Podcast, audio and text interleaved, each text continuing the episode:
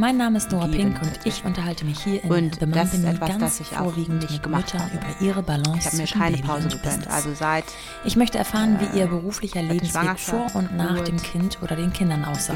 Ob sich beruflich für sie etwas geändert hat und wenn ja, was.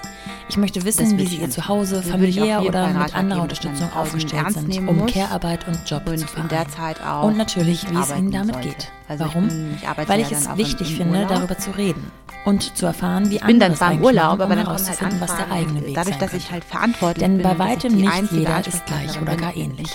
Die Geschichten, die ich hier höre, können sehr, sehr unterschiedlich sein. Sucht euch also das raus, was ihr heute braucht. Ob Schulterklopfer, halt. gnädig sein halt mit sich selbst oder der Tritt in den Allerwertesten. Keine Erholung. Und berichtet gern, wie ihr die Folgen Also findet. als Bewertung auf der äh, jeweiligen Streaming-Plattform, als Kommentar bei Instagram oder wie auch immer. Übrigens, weil ich immer wieder angeschrieben werde, ob ich nicht jemanden kenne, der mitgründen möchte oder in eine Gründung einsteigen will, oder weil mir Frauen von ihren tollen Ideen und Unternehmen berichten, aber gar nicht so gern selbst interviewt werden wollen, habe ich mir ein Sonderformat überlegt, das ich nächstes Jahr testweise mal starten möchte. Darin stelle ich in einer Folge gleich mehrere Frauen vor, vor allem aber ihr Produkt, ihre Dienstleistung oder ihr Unternehmen.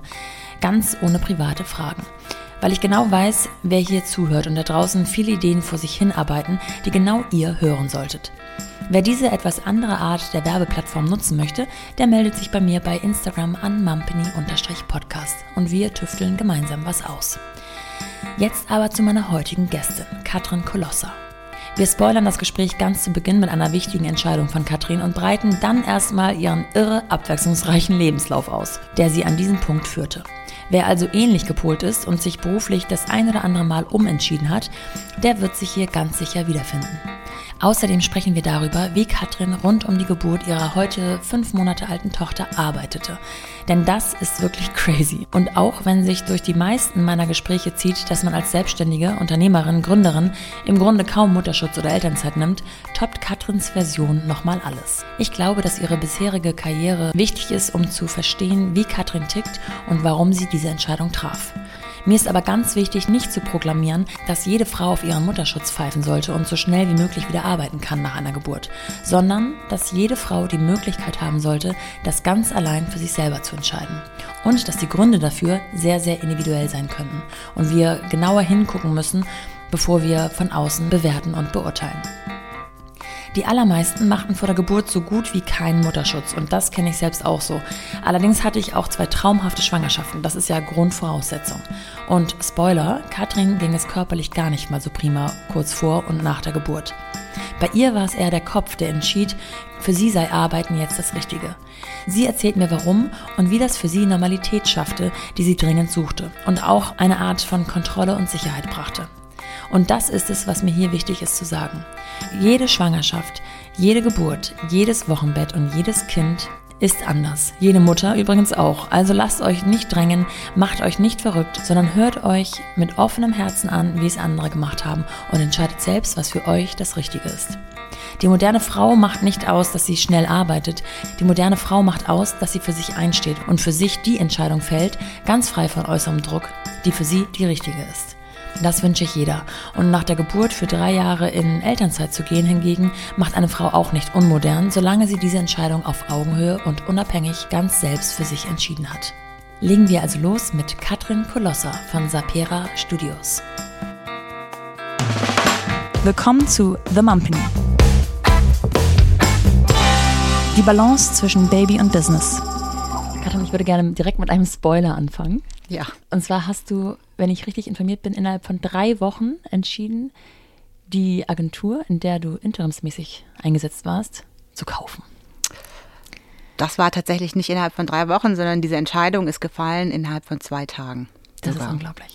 Also, dass es dann ins Rollen gekommen ist, dass das Projekt angefangen hat, dass ich wirklich alles in die Wege geleitet habe, Ja. das war innerhalb von drei Wochen. Aber die Entscheidung wirklich ist sehr, sehr kurzfristig gefallen. Ja. Genau dahin möchte ich mit dir. Ähm, und natürlich auch, äh, was das mit dir gemacht hat, wie es danach weiterging.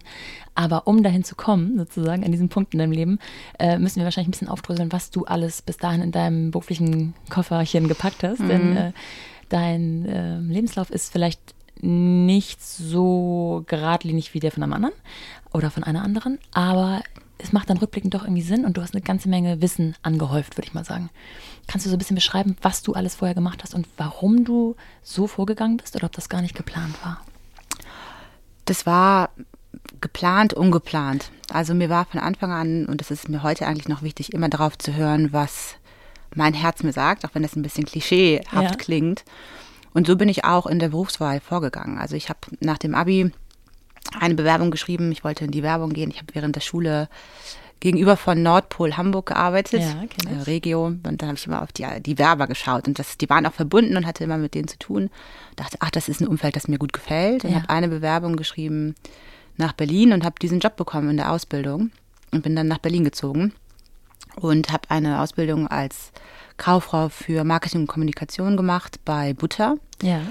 Bin da nicht weitergegangen. Ich habe gedacht, ich gehe auch noch mal studieren. Ich möchte noch mal was anderes sehen. Habe dann beim Freitag der Wochenzeitung angefangen als ähm, studentische Hilfskraft, bis ich dann beim Spiegel gelandet bin. Da habe ich mich mehrfach beworben und bin dann, glaube ich, beim zweiten oder dritten Mal reingekommen ja. und habe Journalistik studiert. Und das ging, ehrlich gesagt, so zwei, zweieinhalb Jahre parallel. Und beim Spiegel habe ich als Assistenz angefangen und bin dann immer mehr rein, habe die Hintergrundgespräche mitgestaltet, habe die auch ähm, ja, in der Recherche unterstützt und dann auch selbst geschrieben. Und fand das sehr, sehr spannend. Das Umfeld war auch total interessant damals als Studentin. Der große Spiegel. Also wenn man Journalistik ja, lernt, ist das ein wirklich imposanter Name ich war wirklich sehr, sehr stolz, dass ich da gearbeitet habe. Aber es hat mir nicht ganz so viel gegeben, wie ich mir erhofft habe. Ja. Ich dachte, vielleicht liegt es am Medium. Dann war ich nochmal bei CNN in London und habe bei CNN in London hospitiert. Hat mir auch nicht gut gefallen. da war ich auch vor der Kamera, aber das war wirklich nicht mein Ding. Das hat mich auch überfordert. Und dann noch bei der Deutschen Welle im Radio, bis ich gemerkt habe, okay, es ist nicht komplett das Medium. Ich beschreibe die ganze Zeit, was andere Menschen tun. Und ich fühle mich nicht aktiv genug in meiner Rolle und bin dann durch eine Empfehlung zu Axel Springer gekommen, wo sie jemanden gesucht haben, der eine kaufmännische Ausbildung hat, also eine kaufmännische Expertise und auch eine journalistische, weil es darum ging, ein YouTube-Format zu entwickeln für den ähm, Vermarkter ASMI. Ja.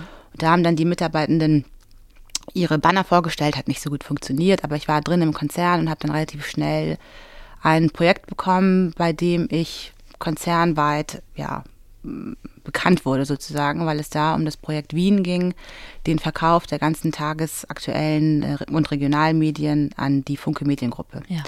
Das war eines der größten Projekte in der Geschichte von, von Axel Springer. Das war ein Wert von 400 Millionen Euro, dieser Verkauf. Und ich habe da das Projektmanagement für ASMI gemacht. Also ja. es war wirklich ein krasses Projekt.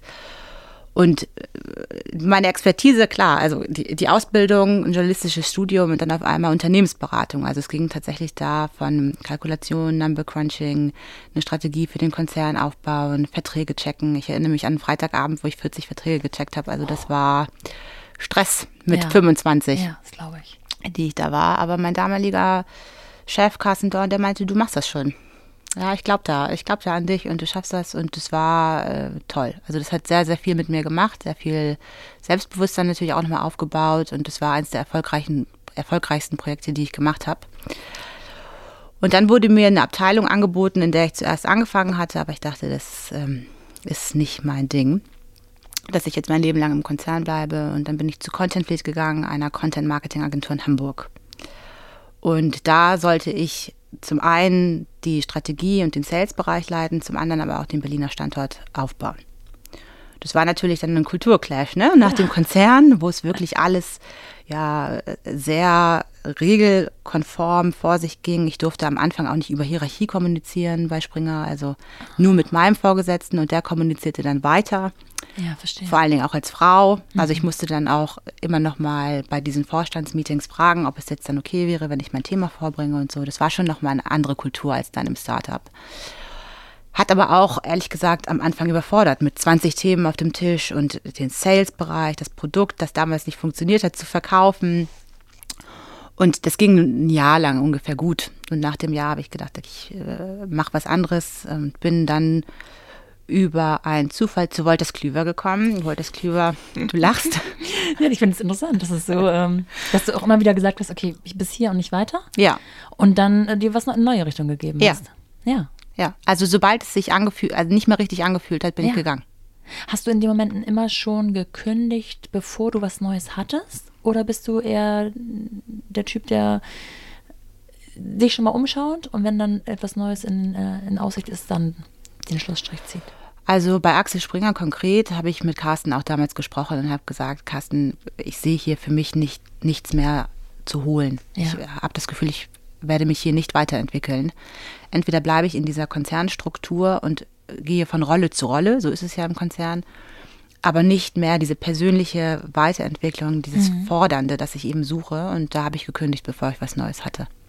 Und bevor wir zu Wolters nochmal einsteigen, mhm. ähm, ist es auch ein Grund gewesen, nicht nur dich selber weiterzuentwickeln, sondern auch in den jeweiligen Hierarchieebenen aufzusteigen? Also ich kenne es aus vielen Branchen, dass man wechseln muss, um aufzusteigen. Mhm.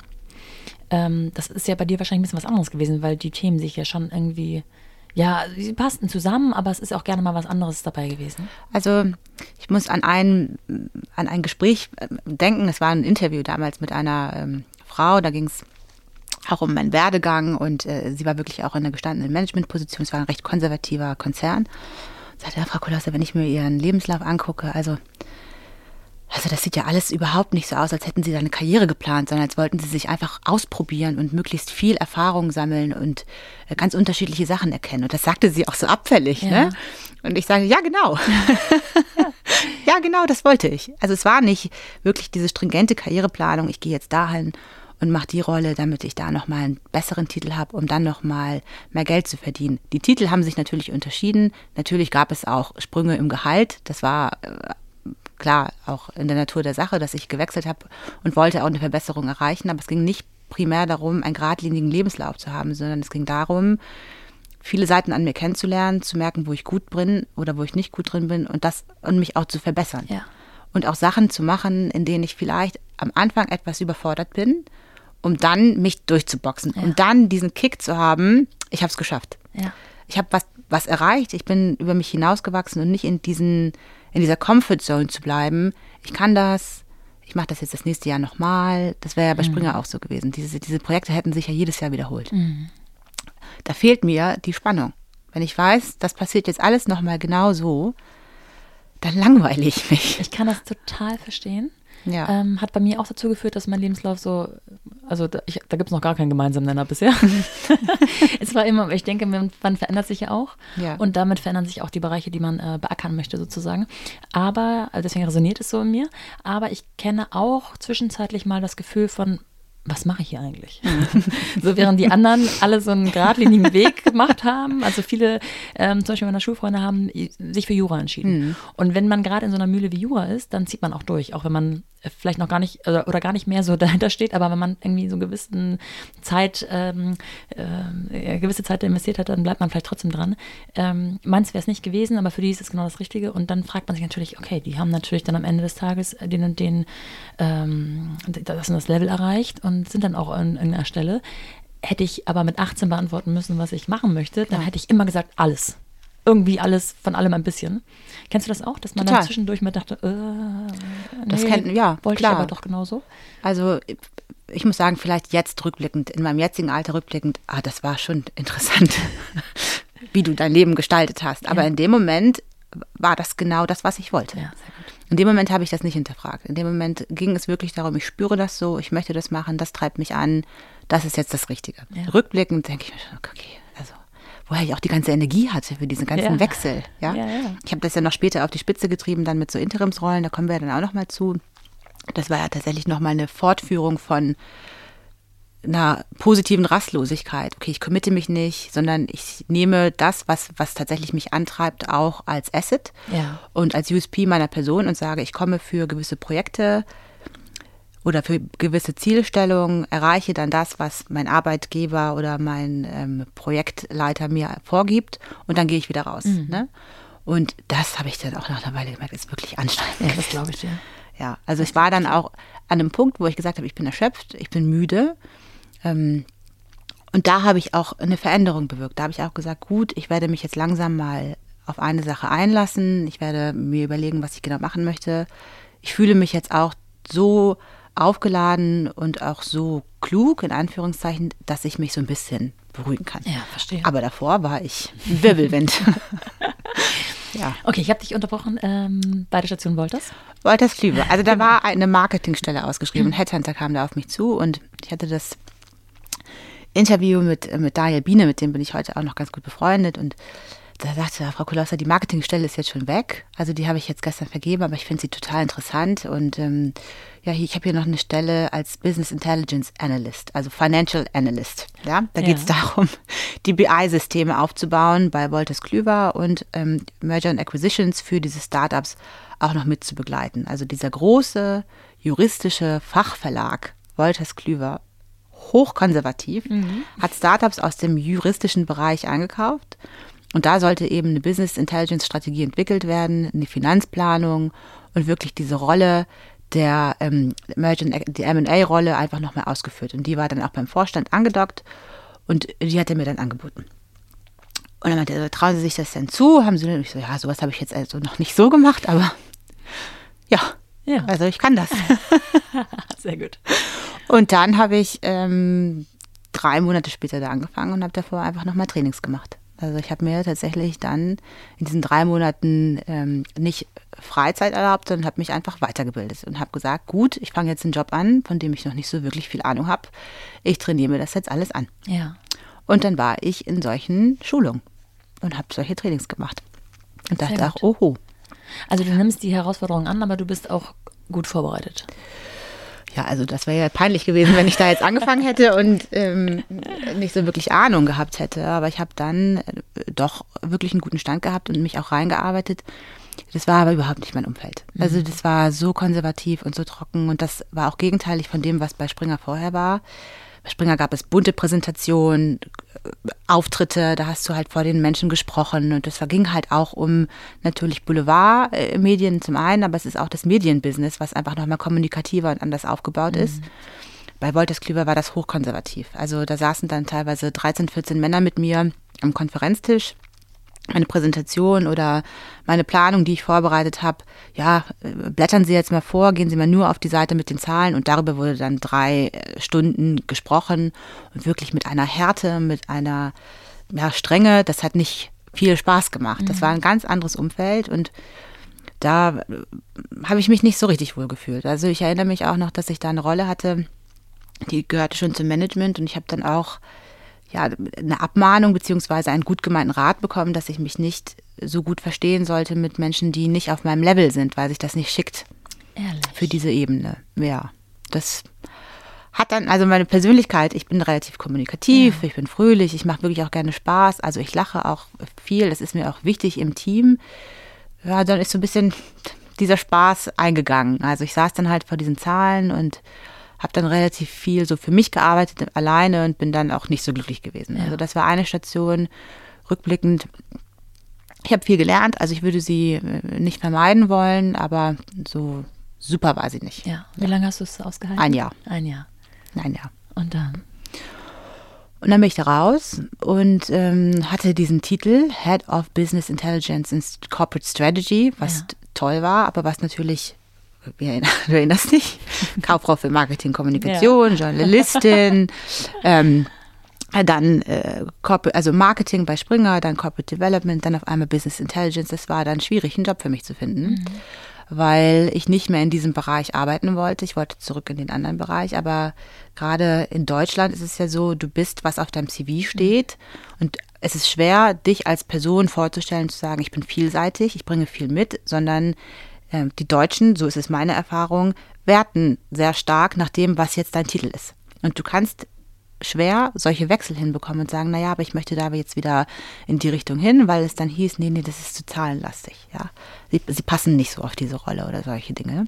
Und dann fing eine erste Selbstständigkeit an, die ich für Startups und Freunde gemacht habe. Ich habe geschrieben, ich habe deren Webseiten äh, mit aufgebaut, habe geholfen mit dem Bereich der Kommunikation, Unternehmensberatung so ein bisschen für kleinere Agenturen gemacht, beziehungsweise die im Financial Teil beraten und bin dann zu DCMN, einer Mediaagentur in Berlin und habe da als Seniorberaterin angefangen. Also ein kleiner Schritt zurück vom Titel so gesehen, aber es war halt ein anderes Feld und das hat mir richtig gut gefallen und ich war dann auch in ja, also äh, in einer motivierten Phase nach der letzten Station, weil ich dachte, das gefällt mir hier richtig gut und habe sechs Monate lang wirklich alles gegeben, habe richtig reingepowert und dann haben die mich befördert zum Executive. Ja.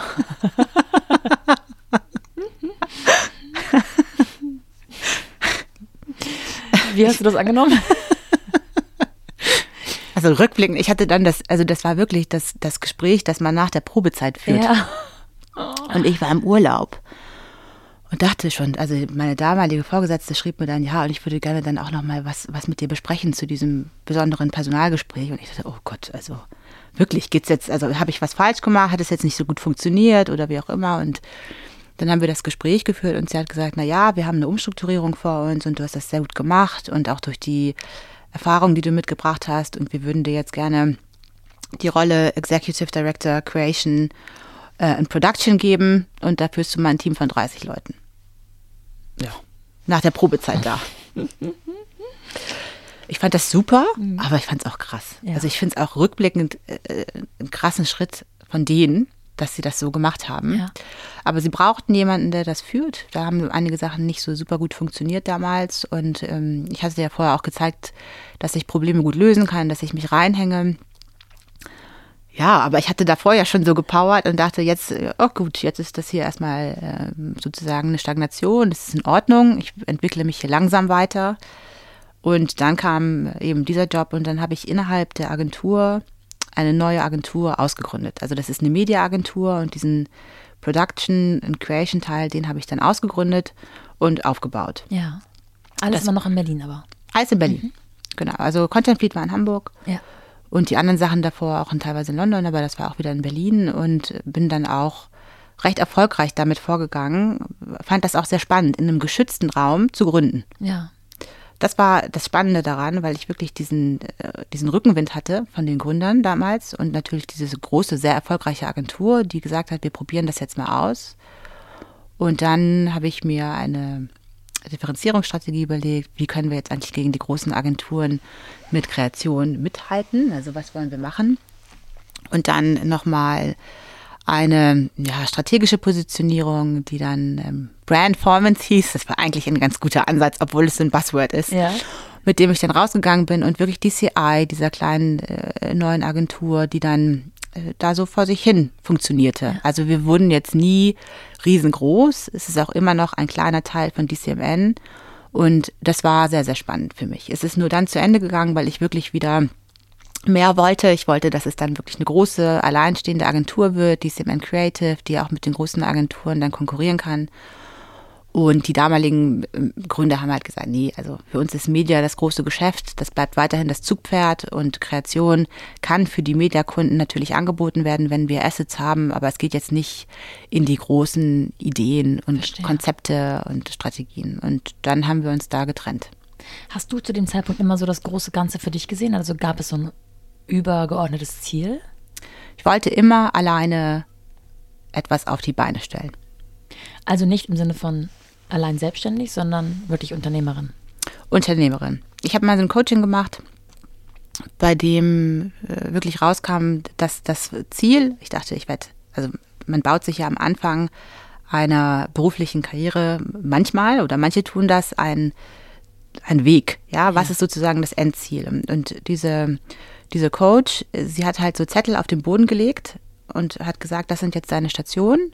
Schreib doch bitte einmal auf, was das Endziel sein sollte und dann gucken wir, was die Stationen dazwischen sein können. Ja, weil ich an einer Stelle nicht sicher war, welche, welche, ähm, welche, welches Angebot ich als nächstes annehmen sollte. Und da hatte ich am Anfang Vorständin eines DAX-Unternehmens. Ja, ja, ganz am Anfang. Das war Wie alt warst du da? 22, Ja, okay. 23. Ja, da habe ich das gedacht. Und durch Springer habe ich natürlich auch gemerkt, wie unflexibel so eine Position ist. Wie wenig man da bewegen kann eigentlich. Man hat eine sehr hohe Rolle, man hat sehr viel Prestige, aber man hat nicht viel Bewegungsspielraum. Man muss sich ständig abstimmen. Man wird angegriffen, man hat sehr viel Druck. Es gibt auch in solchen Konzernstrukturen ja sehr viel zwischenmenschliche äh, Stressfaktoren, würde ich mal sagen, weil da viel konkurriert wird, auch gerade auf solchen äh, Ebenen. Plus das flexible Arbeiten, das ähm, äh, Leben mit Familie, das ist dann auch äh, nichts. Homeoffice oder mal äh, etwas anderes machen. Das ist äh, auf solchen Positionen nicht möglich. Und da habe ich eigentlich auch gemerkt, während meiner Arbeitskarriere oder während meines Arbeitswegs, dass das gar nicht so mein, mein Ziel ist. Ja. Das heißt, so Familienplanung, Gründung, das war schon im Hinterkopf auch dabei. Es ging jetzt äh, nicht nur, du warst nicht alleine karrieregetrieben, sage ich jetzt mal gedanklich, sondern es war auch schon irgendwie ein Thema, dass da irgendwann vielleicht mal was dazu kommen sollte. Irgendwann schon, aber ich würde schon sagen, dass ähm, so zehn Jahre lang, Anfang 20 bis Anfang 30, wirklich Karriere das Thema ja. war. Komplett. Also da hatte ich nicht, ich hatte immer den Wunsch, eine Familie zu gründen. Ich wollte immer Kinder haben, aber ich wusste, dass für mich erstmal wirklich der wichtige, äh, ein wichtiges Thema ist, dass ich für mich erreiche, was ich erreichen will. Ich wollte an einem Punkt, an dem ich zufrieden bin. Und ich war ganz lange, war mir das nicht genug, was ich hatte. Gab es auch so andere Faktoren wie, äh, ich möchte schon mal an einem gewissen Punkt sein in meiner, auf meiner Karriereleiter, um dann vielleicht für ein Kind eine Weile raus sein zu müssen, zu können?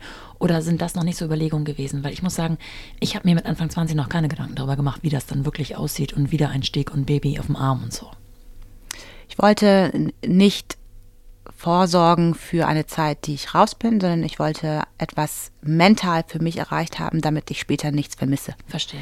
Damit ich, wenn ich ein Kind habe, mich über das Kind freuen kann und sagen kann, ich bin Mutter und es ist super schön, wie ich mein Leben gerade lebe und nicht daran zurückdenke, oh, hätte ich doch noch mal ja.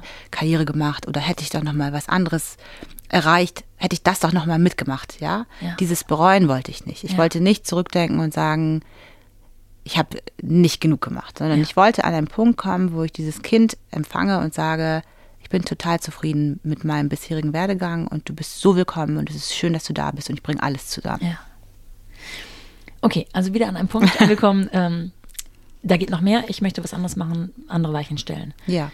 Aber auch irgendwo in, mit dem Fragezeichen, welche Richtung geht es jetzt? Oder gab es schon wieder in äh, naher Zukunft einen Lichtblick, einen Ausblick? Es war halt ich musste für mich auch erstmal greifen, wer bin ich?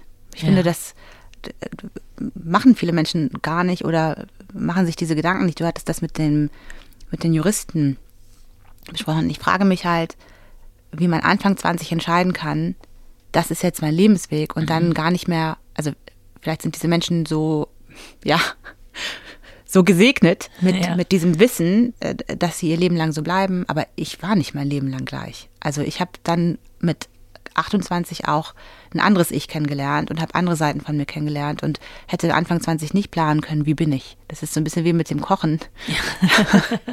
weiß ja nicht irgendwie, also ich kann äh, schwer einen Wochen- oder Monatseinkauf machen und um zu wissen, was habe ich denn jetzt in zwei Wochen, was möchte ich denn denn machen. Ja. Ja. Und äh, ich fand schön, dass ich mich da auch neu erfinden kann. Und die Unsicherheit oder Irritation kam in Teilen schon wer bin ich jetzt? Was möchte ich jetzt machen? Wo soll es ungefähr hingehen? Aber was mich halt auch gestärkt hat, war, dass ich viele Erfahrungen sammeln konnte und dass ich dadurch ein rundes Bild von mir entwickelt habe. Also, dass ich sagen konnte, das bin ich oder das kann ich. Und nach diesem Ende dachte ich, ich kann jetzt selbstständig sein. Ich kann, ich kann jetzt selbstständig sein und mich als Produkt anbieten, weil ich vielseitig Wissen aufgebaut habe. Und wenn ich jetzt rausgehe, kann ich holistisch beraten, weil ich Finanzen kenne, weil ich Strategie kenne, ich kenne sogar BI, ich kenne Marketing, ich kenne Verlage, ich kenne Agenturen. Also wenn ich im Mediengeschäft etwas anbiete, kann ich was erzählen. Ich habe etwas drauf. Und dann war die Frage, gut, was, was ist es denn jetzt? Was, was wäre die Ausrichtung? Und dann habe ich mir überlegt, ich arbeite viel mit Agenturen, die sind tatsächlich gut aufgestellt, wenn es um Kreation geht oder um ihre Dienstleistungen, aber um die Unternehmensführung da äh, hapert es häufig, ja. Da geht es halt häufig schief, weil die GeschäftsführerInnen nicht unbedingt wissen, wie sie das genau angehen. Und dann habe ich gesagt, ich mache jetzt Unternehmensberatung für Agenturen. So, da war die Idee geboren. Dann habe ich eine Webseite gebaut und habe erstmal draufgeschrieben, was ich alles anbiete. Das war der erste Schritt. So, und, da will ja? ich noch mal ganz kurz einsteigen, aber ich muss mich kurz räuspern. Achtung, Max, Max nicht erschrecken. Wenn du sagst, ich habe mir überlegt, in welche Richtung es gehen soll, was bin ich? wohin möchte ich? Hm, nimm uns mal in dem Moment ein bisschen mit. Bist du jemand, der sich an den Tisch setzt mit einem Zettel und einem Stift, ähm, etwas aufschreibt, äh, vielleicht zu einem Coach geht, zu einer Coaching geht, ähm, oder machst du das so, ist das so was Beiläufig, Beiläufiges, was so vorm Schlafengehen passiert, oder bist du dir deiner sehr sicher und sehr klar? Wie gehst du davor? Ich gehe selten zum Coach. Ich war, glaube ich, einmal da und das war diese Zettelsituation. Ja. Mhm. Und ähm, das arbeitet. Das arbeitet in mir. Ich, fühle, ich führe viele Gespräche und wege ab. Ja. Und die Entscheidung kommt tatsächlich irgendwann klar raus. Aber das davor, dieser, dieser Part davor ist auch sehr anstrengend. Ja, glaube ich. Weil es arbeitet in meinem Kopf und ich denke sehr viel nach. Also ich grüble dann fast, ja, und wege ab. Und das geht wirklich hin und her. Und das sind wirkliche, also Gedankenstränge, die dann auch lange dauern, aber irgendwann kommt, also gerade bei wichtigen Entscheidungen, kommt es dann irgendwann raus. Dann weiß ich, das ist es jetzt. Okay. So ist es jetzt. Dann fühlt es sich klar an. Okay. Mhm. Und dann hast du gesagt, okay, du hast Website und so weiter aufgebaut, äh, ja, aufgebaut, ähm, veröffentlicht sozusagen. Du bist jetzt auf dem Markt. Nun müssen natürlich auch Menschen von dir erfahren. Ja, da hat mich jemand angerufen. Zwei, Ehrlich? zwei Tage nach der Website. Nein, ja. ohne dass du überhaupt ohne dass mal ich, angefangen hast. ohne dass ich was gemacht habe. Okay, also die SEO-Texte haben gestimmt, offensichtlich. Du wurdest gefunden. Ja, mich hat einfach jemand Ah, angerufen. okay, das ist natürlich Und ein es war, da, es war damals wirklich, ich wollte es einfach ausprobieren. Ja. Und tatsächlich auch, was auf der Seite stand, waren noch viel zu viele Themen. Also das war auch noch nicht so klar strukturiert. Die Seite hatte ich, ich hatte das auch damals in sozialen Netzwerken schon gepostet, dass es das jetzt gibt. Ich weiß gar nicht mehr, was damals, was Angesagt damals war. angesagt war. Ich glaube, Facebook vielleicht. Wahrscheinlich. Ja. Hab das gepostet, ich bin jetzt selbstständig, ich mache das jetzt und wer Interesse hat, kann sich gerne melden. Und da hat sich jemand gemeldet. Und das warst erstmal nur du alleine, ne? Ja, also ich du alleine. jetzt kein Team im Rücken. Nee, es war ganz lange ich alleine. Okay. Und je nach Job habe ich dann gemerkt, was wird gefragt. Also das Produkt hat sich agil geändert, ja, ja. weil ich dann in den Job gegangen bin und gemerkt habe, ah, okay, also ähm, Finanzplanung, Projektmanagement, Organisationsstruktur, das wird benötigt und ähm, auch Team, Teamstruktur, Teamführung, Feedback, so in diese Richtung, ja. Und das war dann in der ersten Rolle so. Bei der zweiten Rolle ging es dann auch um nochmal eine Restrukturierung innerhalb der Agentur. Da ging es darum, nochmal einen neuen Bereich aufzubauen. Ich hatte aber das Problem, dass viele GeschäftsführerInnen das spannend fanden, was ich angeboten habe, Ja. die aber nicht unbedingt eine Beraterin wollten, Ja. sondern die wollten jemanden, der es macht. Ah ja, verstehe. So, und ich dachte, ich gehe da rein und mache da meine Beratung, erzähle denen so und so müsst ihr das machen. Und es kam dann aber wirklich auch die Anfrage sehr häufig, aber kannst du nicht bei uns dann fest anfangen? Ja, das ist ja genau das, was ich nicht. Oh nee, nee. Und was ist der Kompromiss? Und dann habe ich das Produkt wieder angepasst. Sag, gut, ich möchte nicht langfristig bei euch sein, aber ich könnte mir vorstellen, operative Unternehmensberatung interimsweise. Ja. Das ist es. Ja. Das mache ich jetzt. Also, ah, operative Beratung, das ist ja, klingt ja super. Ja, gut, finde ich auch. Und dann war dieses Produkt geboren, ja, dass ich gesagt habe, okay, ihr braucht jemanden, der es macht, ihr braucht jemanden, der es analysiert und festlegt und dann auch implementiert, aber sobald es läuft, gehe ich wieder. Ja. Weil ich davor auch nicht lange in diesen Rollen war. Und ähm, deshalb haben wir ja auch gerade besprochen, wenn, wenn ich gespürt habe, es läuft nicht mehr, dann bin ich gegangen. Und ich wollte, und das habe ich auch schon festgestellt, nicht mehr festangestellt sein und dann früh gehen. Weil das äh, Menschen irritiert auf dem Lebenslauf, genau das gleiche. Also dann Ja, kommt stimmt. wieder, warum gehst du so früh, warum bist du nicht loyal und committest dich nicht und so. Und dann zu sagen, ja, ich gehe halt dann, aber wenn ich mich danach fühle, ist ja auch für potenzielle Arbeitgeber dann nicht so spannend. Ja. Und wenn man aber von vornherein gesagt hat, wisst ihr, ich mache da Interimsjobs, dann nehmen die einem das auch nicht übel. Ja, ist dann gibt es auch keine Hard Feelings, wenn man Ja. dann geht und sagt, ah, ich bin fertig, danke euch, das war total schön. Sondern man bleibt im Guten, man verletzt keine Gefühle und geht. Ja. Und das habe ich dann, ähm, ja, ich glaube, vier Jahre, drei, vier Jahre gemacht. Wahnsinn. War super. Wie hast du deinen Preis gefunden? Einfach aufgrund der Erfahrung, die du vorher gemacht hast oder gewürfelt? Also ähm, das ging schon je nach Angebot, ja, also je nach Projekt. Wenn es jetzt beispielsweise ein Drei-Monats-Projekt war, dann ist es natürlich ein Tagessatz gewesen, über den man gesprochen hat und je nach Aufgabe habe ich Okay. das gemacht. Also wenn es wirklich um ja, recht recht seniorige Aufgaben ging, tatsächlich auch auf Geschäftsleitungs- oder Geschäftsführungsebene war das natürlich ein höherer Preis. Und wenn es dann um eine Anstellung ging über ein Jahr, dann haben wir auch über ein Fixgehalt gesprochen, wo ich auch die Sozialabgaben habe von dem Arbeitgeber zahlen lassen. Verstehe. Also es war nicht immer selbstständig, sondern es ging auch für eine Weile als Angestellte. Aber immer mit der, unter der Prämisse, ich werde wieder gehen. Und wenn du dann in diese Unternehmen gegangen bist, ähm, von, für alle war Anfang an klar, du bist hier nur zeitweise. Ich kenne das noch so ein bisschen aus der Werbung. Dann kam immer einer, ein Freier, der wurde dazu, dazu gebucht oder eine. Äh, das war immer eine Situation der Feuerwehr. Also es brannte an allen Ecken und Enden, wenn dieser Mensch dazu kam. Und ich stellte es mir immer sehr, sehr schwierig vor, äh, für beide Seiten, dass da jemand kommt, der jetzt aber mal unter die Arme greift und der andere, der da völlig überfordert ist vielleicht oder überwältigt von diesen ganzen Aufgaben und von den ganzen Bränden, die man löschen muss. Wie hast du das empfunden? Da war niemand, der überfordert war, sondern ich wurde einfach reingestoßen ähm, ins brennende Feuer. Also ich habe selten jemanden unterstützt, sondern da wurde eine Rolle dann gebaut, die ich ausfüllen sollte. Okay. Ganz klar unter der Zielsetzung, du löst jetzt das Problem. Ja. Also ich bin immer in die Sachen, in die Krisen reingegangen. Immer. Und es war hart, ja, und in Teilen auch wirklich, äh, wirklich anstrengend. Also es gab verschiedene Rollen. Bei einigen Stationen wurde ich sehr nett empfangen, bei anderen auch nicht, weil dann beispielsweise der ehemalige Chef rausgegangen ist und wirklich verbrannte Erde hinterlassen hat und die MitarbeiterInnen wirklich sehr verunsichert waren. Die Stimmung war sehr negativ. Der andere Geschäftsführer war auch beispielsweise dann schon sehr frustriert und die ganze Stimmung war einfach am Boden. Niemand hat sich vertraut. Die Leute haben teilweise wirklich Konflikte offen ausgetragen. Ich hatte bei einem, bei einem Job ein erstes Gespräch, wo also wo ich noch nicht mal angefangen hatte und dann wurde ich schon, bevor der erste offizielle Tag war, in das Meeting gerufen und da wurde ein Kunde verloren und die haben sich angeschrien.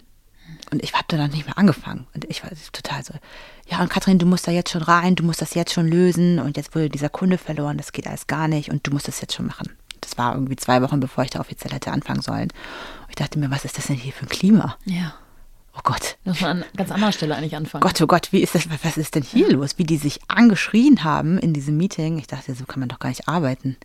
Und dann wurde mir auch bewusst, ah, okay, es gibt hier viele verschiedene Baustellen und also es gab unterschiedliche Stationen, wirklich tolle Aufgaben, wo ich reingegangen bin und nur inhaltlich gearbeitet habe oder Menschen unterstützt habe oder weiterentwickelt oder auch an die Kultur äh, mit rangegangen bin, aber wo es, also es gab auch schon sehr viel Stress. Ja, das glaube ich. Ja. Ich stelle es mir auch schwer vor, weil jetzt ja so eine Verantwortung oder auch so eine Hoffnung dann auf dir liegt. Du, also jetzt kommt Katrin, jetzt wird alles gut. Mhm. Ja, jetzt äh, Das ist wirklich alles so. Ja. Genau, genau. So war das wirklich. Ja. Und das hat mir auch gefallen, diese Rolle, für, für die Zeit. Ich mochte das. Also ich habe immer in jeder Rolle davor auf etwas hingearbeitet und wollte immer etwas erreichen, habe dann immer alles gegeben, wirklich wie so ein Marathon. Und nach dem Marathon war es dann halt so, ja, und jetzt, jetzt Ja. will ich nach Hause. Ja. Jetzt habe ich es hab geschafft, jetzt ist irgendwie die Luft raus. Und das war in diesen Interimsjobs eben immer so. Es gibt ein Ziel, es kommt beispielsweise ein, äh, ein Merger, also bei Buzzbird wollte beispielsweise ProSieben kaufen. Ja. Bei anderen Stationen ähm, ging es darum, äh, Kunden zu gewinnen, gewisses ja, Umsatzziel zu erreichen oder das Team nochmal zu stärken. Es gab viele verschiedene Ziele oder einen neuen Bereich aufzubauen, eine neue Gründung zu unterstützen. Das waren immer so die Aufgaben. Ja. Und warst du immer eng an eng ausgelastet oder gab es zwischendurch auch mal Phasen, wo du dachtest, oh, ich muss mal ein bisschen Türklinken putzen? Also äh, ich war immer ausgelastet, aber ich habe auch zwischen Jobs teilweise drei Monate freigenommen und bin reisen gegangen. Ja, schön. Also dieses, dieses Flexible hat mir damals schon sehr gefallen. Ja. Ich habe wirklich alles gegeben und war dann zwei Monate in Kolumbien. Ja. Braucht man dann wahrscheinlich auch, ne? Ja. Und die Arbeitszeiten, wären die damals, hättest du schon Familie gehabt, familienfreundlich gewesen? Nee. Wahrscheinlich gar nicht. Nee. Ne? Nee, also ich hatte damals, ich erinnere mich auch an den ersten Interimsjob und da habe ich ja wirklich sehr, sehr viel auch reingesteckt und ähm, mein damaliger Freund hat auch gesagt, also ja, der hatte damit ein Problem. Ja, das war für den, das war für den auch nicht, nicht gut. Ja, der fand das schwierig und meinte, Katharina, also ich möchte eigentlich nicht in einer Beziehung sein, wo meine Partnerin jeden Abend bis 22, 23 Uhr arbeitet. Ja. Ja, also und am Wochenende halt dann äh, sehen wir uns, aber ansonsten bist du halt viel da. Ich habe das gar nicht verstanden.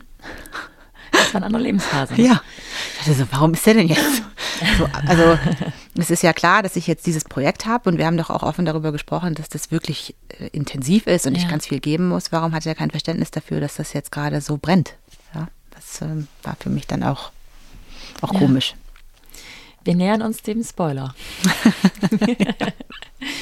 also interimsweise, das ging äh, eine ganze Zeit lang gut. Genau, das ging eine ganze Zeit gut und dann war Buzzbird, also das war auch eine Tochter von ProSieben, die vorbereitet werden sollte auf den Verkauf an ProSieben. Das war sozusagen die letzte Aufgabe interimsweise vor Sapera, Ja. also vor der Station, um die es dann ja jetzt auch gleich gehen wird. Und äh, das war auch äh, intensiv, das war auch während der Pandemie. Da habe ich wirklich die Rolle auch ähm, angenommen, als gerade die Pandemie losging, die Lockdowns. Ich habe also ein Team geführt, das ich noch nie getroffen habe Wahnsinn. musste Kündigung aussprechen, musste restrukturieren aus der wirklich Distanz. Das war auch hart. Ja. Also das war wirklich auch hart. Also wirklich das einmal festzustellen, das war ganz angenehm, weil man wirklich nicht so drin ist im Team und sehr distanziert einfach auch analytisch gucken kann, was läuft hier gut, wie sind die Prozesse, wie sind die Strukturen, welche Entscheidungen müssen getroffen werden, aber das alles auf die Distanz aufzubauen, das ist ähm, schwierig. Und die Station generell hat mich sehr gefordert. Ja. Also diese gesamte Aufgabe war, äh, war schon mit, mit einer der anstrengendsten in, generell, weil es halt auch um viele ging und äh, viele verschiedene Baustellen äh, vorhanden waren. Und da bin ich dann raus und habe dann eine Pause gehabt, so für ein bis zwei Monate und wurde dann von Sapira angefragt für wieder eine Interimsrolle für zwei Jahre. Ah, wir haben hier äh, das Unternehmen Sapira, diese Firma gibt es unter ganz unterschiedlichen Firmierungen schon seit acht Jahren oder gab es seit acht Jahren. Und der damalige Geschäftsführer hatte eine neue Geschäftsidee, einen neuen Geschäftsstrang, also eine Plattform ähnlich Airbnb für Kunden und Kreativdienstleister. Ja. So kann ich es einfach mal kurz erzählen. Da waren dann 60 bis 70 Leute auf dieser Plattformidee, die in einer Art Start-up auf diesem Thema gearbeitet haben. Und es gab eben auch das Studio. So hieß die Abteilung damals. Das Studio hat Kreativdienstleistungen angeboten. Und der damalige Geschäftsführer war halt sehr stark fokussiert auf die Plattform und suchte jemanden, der das Studio führt, weil die so ein bisschen vernachlässigt wurden durch diese große Idee. Und ähm, hat mich dann da ins, installiert. Ja, so kam das dann. Und ich sollte das Studio in den nächsten zwei Jahren ausgründen und zum Erfolg bringen unter einer neuen Firmierung. Also es gab noch nicht final den Namen oder die Idee, das wäre dann auch meine Aufgabe gewesen. Das heißt, ihr habt von Anfang an über einen längeren Zeit, äh, Zeitraum gesprochen. Zwei Jahre, Ja, also länger als wahrscheinlich die anderen Stellen, oder? genau. Aber da wurde ich auch schon ein bisschen müde. und es war Pandemie. Und ich habe natürlich auch für mich überlegt, gut, also damals gingen viele Jobs zurück, viele Mandate, es ist einfach viel Budget eingefroren worden und ich musste natürlich auch für mich überlegen, ah, es ist ein Zwei-Jahres-Gig in Ordnung, das ist ja erstmal dann ganz gut. Also es gibt mir dann auch nochmal eine Sicherheit, wer weiß, wie es weitergeht. Es gab ja eine Unsicherheit generell in der Branche und auf dem Markt und für mich passte das. Also ich dachte, das ist zwei Jahre, das ist vielleicht auch nach dieser anstrengenden Station bei Buzzbird ganz, ganz angenehm, mal an einem Ort für etwas länger zu bleiben. Warst du denn tatsächlich an dem Ort oder war das immer noch eine Situation, in der man eigentlich von zu Hause aus arbeitete und man sich gar nicht persönlich traf? Es fing so langsam wieder an. Okay. Ja, es fing so langsam wieder an. Das war 2021, Ende 2021. Und du hast dich offensichtlich wohlgefühlt in dem Team. Ja, also es war, also ich habe mich am Anfang äh, überrumpelt gefühlt, weil ich angefangen habe und es anfing zu wackeln. Ja. Also das gesamte Gerüst, das mir verkauft wurde oder das als Erfolgsstory sozusagen ja bestand, kippte. Und der damalige Investor entschied sich, dass er die Plattform bzw. Sapera nicht mehr weiter unterstützen möchte. Innerhalb, also das war vier Wochen, nachdem ich angefangen habe. Und dann gab es Kündigung. Es gab dann ungefähr 70 Kündigungen. Wow. Ja, bei, dem, bei, der, bei der Plattform. Es waren äh, insgesamt, glaube ich, 90 MitarbeiterInnen. Und die habe ich dann auch mit begleitet. Also ich habe da angefangen. Und eine der ersten, äh, ersten Aufgaben war dann eben erstmal zu kündigen. Und das aber auch teilweise über, über ähm, digitale Meetings. Also komplett anders als das, was ich erwartet hatte. Ich dachte, jetzt wird es mal entspannter, jetzt komme ich in ein wirklich funktionierendes, erfolgreiches Gerüst. Und da geht es darum, dann das eine Produkt beziehungsweise die eine Organisation abzuspalten und dann auszugründen. Und das war dann eben nicht so. Also es war dann wieder das Feuer. Ja. Und dann wurde eben auch von dem Investor entschieden, dass der Geschäftsführer ja, abberufen wird. Das, weil diese Idee hat nicht, nicht gut funktioniert. Ja, Die hat sehr viel Geld gekostet und hat nicht so viel eingenommen und dementsprechend stand dann die Frage im Raum, wie geht es jetzt weiter? Also die Plattform war dann sozusagen abgesägt, es gab dann keine Plattform mehr. Und jetzt ging es darum, was passiert eigentlich mit dem Team beziehungsweise äh, mit dem kleinen Teil, den ich verantworte. Das. Hattest du Mitspracherecht bei diesen Überlegungen oder warst du da immer noch so eine obergeordnete, übergeordnete Funktion? Also Mitspracherecht, ich war die ganze Zeit involviert, aber mhm. es hat, es, es, war nicht in meiner Entscheidung, weil ich natürlich nicht äh, Investorin bin, ja. sondern es gab ein Family Office von dem damaligen Investor und die haben dann mit externen Beratern entschieden, welche Szenarien es gibt, wie es weitergehen soll. Und ich war natürlich am Anfang auch, ja, ein bisschen beleidigt, ja, weil die haben mich geholt als Beraterin. Ich sollte das jetzt sozusagen zum Erfolg bringen. Und ich hatte nicht mal die Möglichkeit gehabt zu zeigen, was ich kann, weil dann nochmal externe Berater reingeholt wurden, ja, die restrukturieren sollten. Und ich dachte, also, also warum haben die mich denn jetzt hier äh, geholt? Aber das Family Office hatte sich eben geändert in der Besetzung und die haben sich dann einfach umentschieden und haben ja. gesagt, das stoppen wir jetzt auf jeden Fall. Es gibt hier keinen Geldfluss mehr und jetzt schauen wir, wie es weitergeht. Und dann gab es eben wirklich sehr viel Number Crunching mit diesen anderen Beratern, mit denen ich mich sehr gut verstanden habe. Überraschenderweise. Also ja. das waren ja Top-Leute, die ich echt bis heute schätze und auch noch in meinem Umfeld habe. Also wenn ich anrufe, dann helfen die mir. Ja. Das ist tatsächlich noch so. Und ich habe dann mit denen einfach überlegt, ja, wie kann die Zukunft dieser Firma aussehen? Und dann haben sie mich gefragt, wenn sie eine grüne Wiese haben, wie würden Sie jetzt das Team aufstellen, mit welchen Kunden würden Sie weiterarbeiten und wie viel Investment brauchen Sie?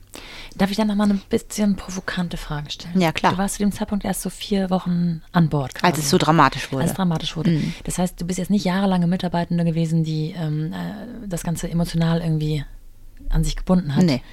Was war dein, was war der Grund dafür, dass du gesagt hast, ich will das mitretten oder ich will mir eine Lösung überlegen? Weil du hättest ja auch genauso gut sagen können, okay, ciao, mhm. ich nehme mir meine Hände, meine Beine in die Hand. Ich vertraue auf das, was ich bisher mitgebracht habe. Ich werde schon was anderes finden. Ich hatte auch ein Angebot. Ja. Ich hatte auch, also, ich hatte auch parallel ein Angebot von einer gut funktionierenden Agentur äh, in Hamburg mit 120 Leuten. Also ja. es gab sozusagen, naja, ob das jetzt super gewesen wäre, weiß ich auch nicht, aber es gab die sichere, Variante. die sichere Variante. Mhm. Die hatte ich. Ne? Und was mich, glaube ich, dazu bewogen hat, war genau dieser Spaß an der Herausforderung, den ich vorher auch schon hatte. Dieses, ach krass, durch, ja? ach krass. Naja, das ist krass. Aber wenn, also so. Das wollen wir doch mal sehen. Das war, ja, das schaffe ich. Ich schaffe das. Ja, ja, ich schaffe das. Verstehe. Ja, dieser Biss, dieser Wille, das hinzukriegen. Und das war halt super komplex und schwer. Mhm. Und wann in meinem Leben hätte ich die Möglichkeit gehabt, sowas nochmal zu machen? Ja, wann passiert sowas nochmal? Mhm. Wann kann ich sagen, wow, es ist ja wirklich alles gerade echt dramatisch mhm. und ich fahre jetzt ähm, den Karren von der Wand. Mhm. Ja, und ich schaffe das jetzt. Und das war die Herausforderung. Und wenn ich gescheitert wäre, wäre ich gescheitert. Aber ich hätte es nie erfahren, ob ich es kann oder nicht, wenn ich es nicht gemacht hätte. Ja. Und ja. inhaltlich, das, was Sapira Studios zu dem Zeitpunkt ähm, war, hat dir aber auch gefallen?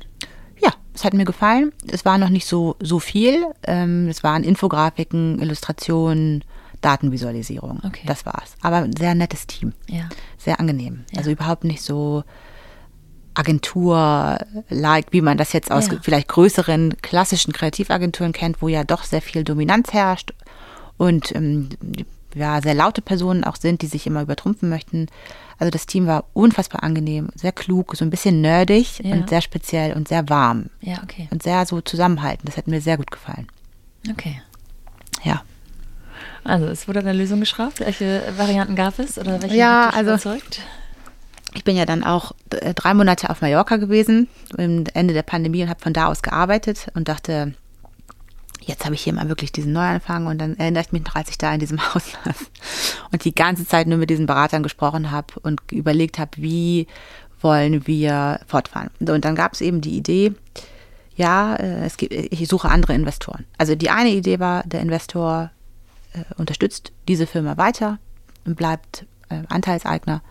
Und ähm, ich sage Bescheid, wie viel Geld ich eigentlich brauche, wie viel Investment ich brauche und dann gucken wir, wie der Jahresplan funktioniert. Das war eine Variante, mhm. von der ich tatsächlich auch gar nicht so unüberzeugt war am Anfang, bis dann tatsächlich rauskam, dass die sich komplett rausziehen. Mhm.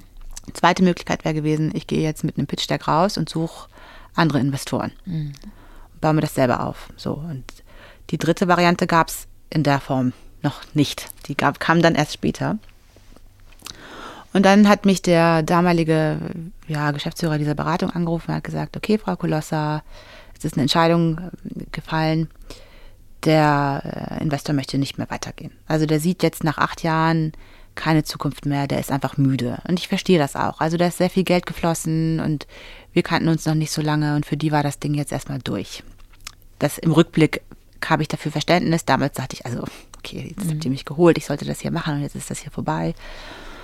Ja, entweder suchen sie sich jetzt Investoren oder ähm, ja, wir liquidieren alles.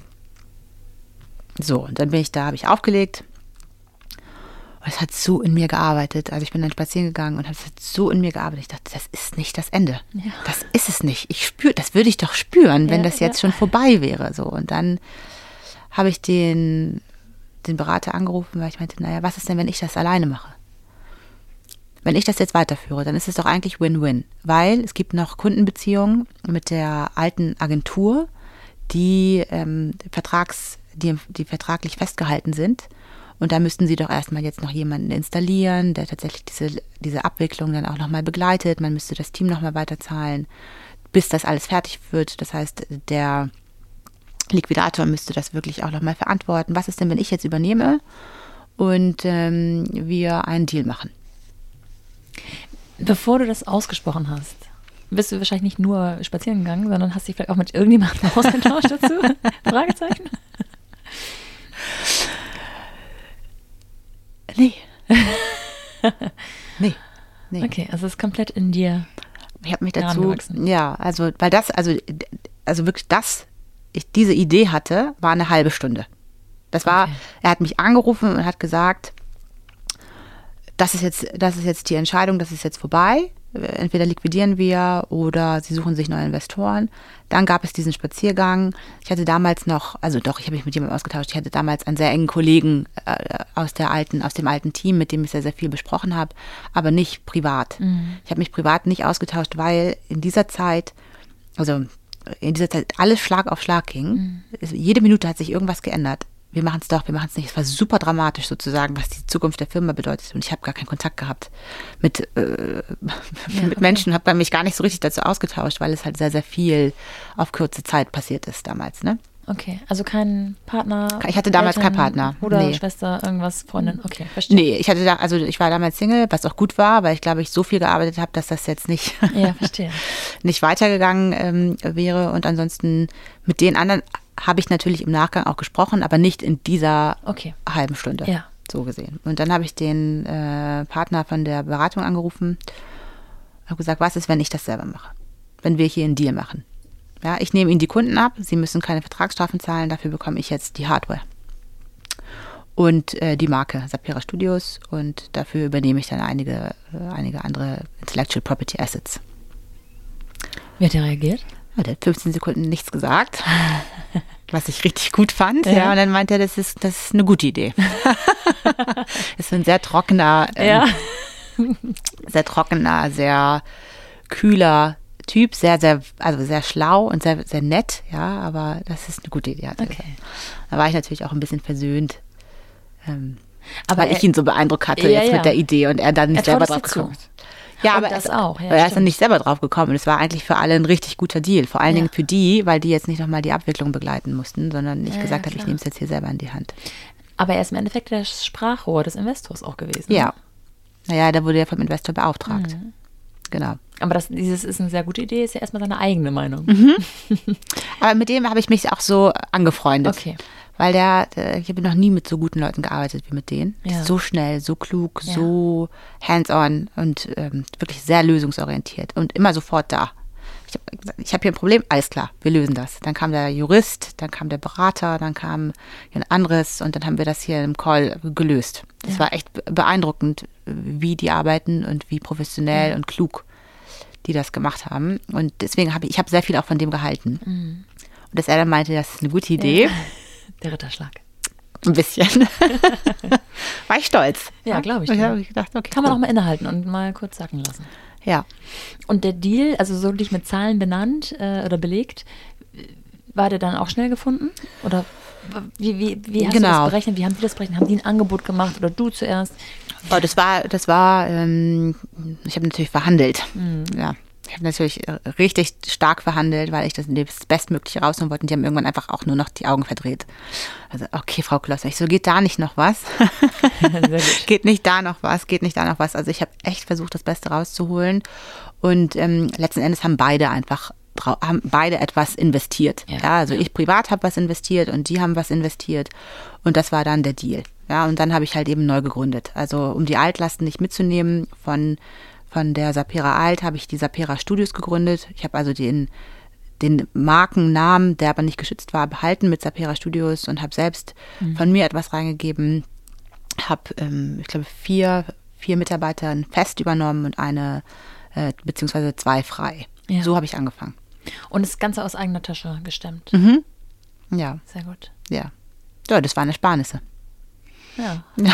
Es waren mal. Es waren, mal, es waren Ersparnisse. Für ein Eigenheim waren die mal klar. Ich habe ja, früh ja, ändern sich halt. Ne? früh angefangen und angelegt und ich dachte, okay, also ja. dann äh, packe ich das jetzt mal hier rein. Ich war mir aber sicher. Also ich war mir sicher, dass das laufen wird und habe äh, natürlich auch Kunden schon mitgenommen und konnte da auch nochmal kalkulieren, wie viel Umsatz werde ich dann in diesem Jahr machen, wie viel ist sicher. Das heißt, ich wusste eigentlich auch am, am Anfang und ähm, bei der Erstellung des Businessplans, also ich werde jetzt hier nicht innerhalb von drei Monaten scheitern, sondern ich habe mir schon langfristig überlegt, was kann ich hier, wie, wie werde ich das jetzt hier angehen. Du hattest ja auch Einblicke, ne? Das ist ja das Gute, du hast ja nicht die Katze im Sack gekauft, sondern du warst ja schon drin. Ja. In einer Position, wo du, wo du auch wusstest, äh, was, was da so möglich ist wahrscheinlich. Ja. Und ich habe ja parallel die ganze Zeit auch Neugeschäft gemacht. Ja. Also während während das Schiff unterging, habe ich ja gepitcht ja, und ja. habe auch schon noch Neugeschäft gemacht, was so ein bisschen problematisch war, als es, als so die Frage aufkam, was ist denn, wenn wir jetzt mhm. alles liquidieren, ja. weil ich dachte, ja, ich habe hier sechs Pitches draußen. Wenn wir jetzt alles liquidieren, dann habe ich hier ein Problem, weil ich bin natürlich auch in den Formularen darauf eingegangen und habe äh, abgesichert, dass wir hier, dass wir hier eine stabile Firma. Ja. Ja. Okay, mhm. also äh, wir haben am Anfang schon mal drüber geredet. Also die, ich habe gesagt, innerhalb von drei Wochen stimmt gar nicht. Es war viel kürzer, ja. aber die Abwicklung wahrscheinlich dann irgendwie so um die, also das dauert ja schon. Das dauert eine Weile. Die Abwicklung dauert wirklich lange. Also die Abwicklung von, von der GmbH dauert ungefähr sechs Monate bis ein Jahr. Das ja. braucht schon sehr viel Zeit. Da war ich aber auch noch unterstützend in der Rolle. Und die Gründung an sich braucht natürlich auch Zeit. Also wir haben das Glück gehabt, dass es solche Vorrats GmbHs gibt, die du kaufen kannst. Solche, es gibt solche Anbieter normalerweise, also wenn du eine GmbH gründest, braucht das auch zwei, drei Monate. Das geht mhm. gar nicht so mhm. schnell. Aber es gibt Anbieter, die Vorrats GmbHs verkaufen. Die haben schon mal eine GmbH gegründet. Die liegt dann sozusagen, ja, rum und wenn Ach, du, wenn du spontan gründen möchtest oder einfach ein Zeitthema hast, dann gehst du zu diesem Anbieter und sagst, ich brauche jetzt eine GmbH und dann wird die GmbH auf dich umgeschrieben. Ja, verstehe. Und der Name wird auch geändert. Ja. Und dann hast du aber schon den Eintrag, dann wird der Eintrag im Handelsregister geändert. Ansonsten dauert das ewig. Und ja. wir hatten halt wirklich ein Thema mit der Zeit. Ja. Gab es so diesen einen Punkt, den einen Tag, den ersten so und so, wo du dann quasi als, also was bist du dann alles? Du bist ähm, auf einmal Neugründerin, Eigentümerin. Ja. Was, welche, man hat ja, du hast ja auf einmal ganz viele Hüte auf. Ja. naja, ich bin gesellschaftende Geschäftsführerin. Oder geschäftsführende Gesellschafterin. Und ja, gab so es diesen einen Tag, wo du sozusagen mit diesem, unter diesem mentalen äh, Druck oder auch äh, der Vorfreude dann sozusagen das Büro aufgeschlossen hast oder den Laptop aufgeklappt hast? Es gab kein Büro, das habe ich als allererstes gekillt. Also das war ein sehr ähm, ja, imposantes Büro am Kudamm. Ja. Das wirklich sehr, sehr hohe Kosten verursacht hat. Und ich habe natürlich angefangen bei Zero. Ja. Also ich habe gesagt, wir machen jetzt kein Büro. Ich, ähm, wir arbeiten alle remote. Es war auch die Zeit der Pandemie, ja. weißt ja. du, es hätte jetzt überhaupt nichts gebracht und die Leute waren auch happy damit, dass sie zu Hause arbeiten konnten. Und ja, am 16. März vergangenen Jahres war das alles so in Stein gemeißelt. Da habe ich gesagt, das machen wir jetzt. Und ähm, beim Notar mit dem damaligen Geschäftsführer dieser Beratung, der hat mich dann auch zum Notar begleitet, hat auch noch mal ein Foto gemacht, wie ich dann mit Maske mhm. sitze und, und, diesen Vertrag unterschreibe. Und ja, geschäftsfähig waren wir dann zum 1. April. Wahnsinn. Ja. Die Mitarbeiter, die du übernommen hast, mhm. ähm, die waren offensichtlich okay damit. Ja. haben die gestaunt oder haben die gesagt, ja, nein, das ist genau die Lösung, die wir brauchen? Oder? rückblickend war das wirklich, also es sind ja auch einige nicht mitgekommen, mhm.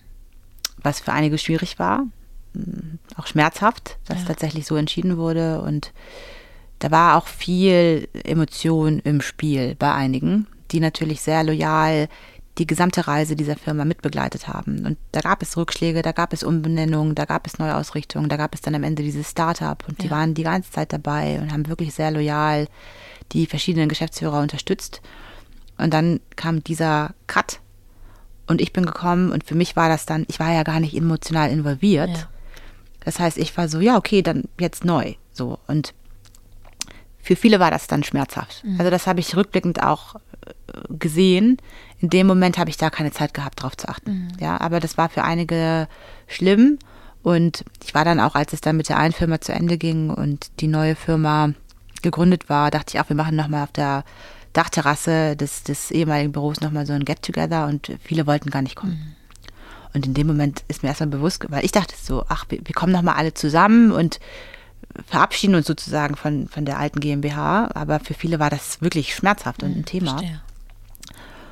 Und da äh, war ich damals nicht sensibel für, mhm. weil ich so, weil ich so fokussiert war Gründung und das ja. Ganze und die Verträge und ich muss das alles eintragen lassen und die Kunden, der, der laufende Betrieb muss weitergehen. Wir müssen die alte Firma abwickeln, die neue Firma aufbauen, die ganzen Tools, neue Verträge. Also es war wirklich einfach intens. Ja. ja.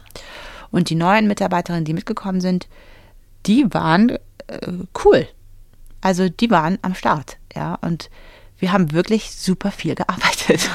Also wir haben dann den Server umgezogen, wir haben die neuen Projekte angefangen. Ich habe ja ganz viel auch Newbiz gemacht und die waren alle, haben sich alle durchgebissen. Das ist echt äh, beeindruckend gewesen, wie, wie heftig die mitgearbeitet haben. Das ist ähm, an einem Strang gezogen. Total. Aber wie war es für dich persönlich? Also du hast ähm, wahrscheinlich theoretisch eigentlich das gleiche gemacht wie vorher, aber hast ja eine ganz andere Rolle inne, plus hast noch mal Themen auf dem, auf, dem, auf dem Tableau, die du vorher wahrscheinlich gar nicht gehabt hättest, wie, ja. Also jetzt mal ganz lapidar, Buchhaltung. Oder, alles gemacht. Ja, eben. Alles gemacht.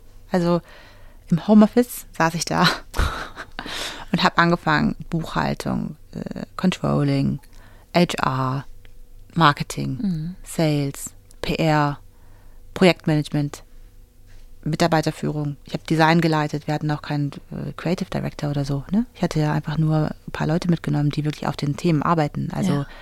ich war dann alles. Und ich hatte eine Kollegin, die 20 Stunden mit auf Projektmanagement-Themen gearbeitet hat.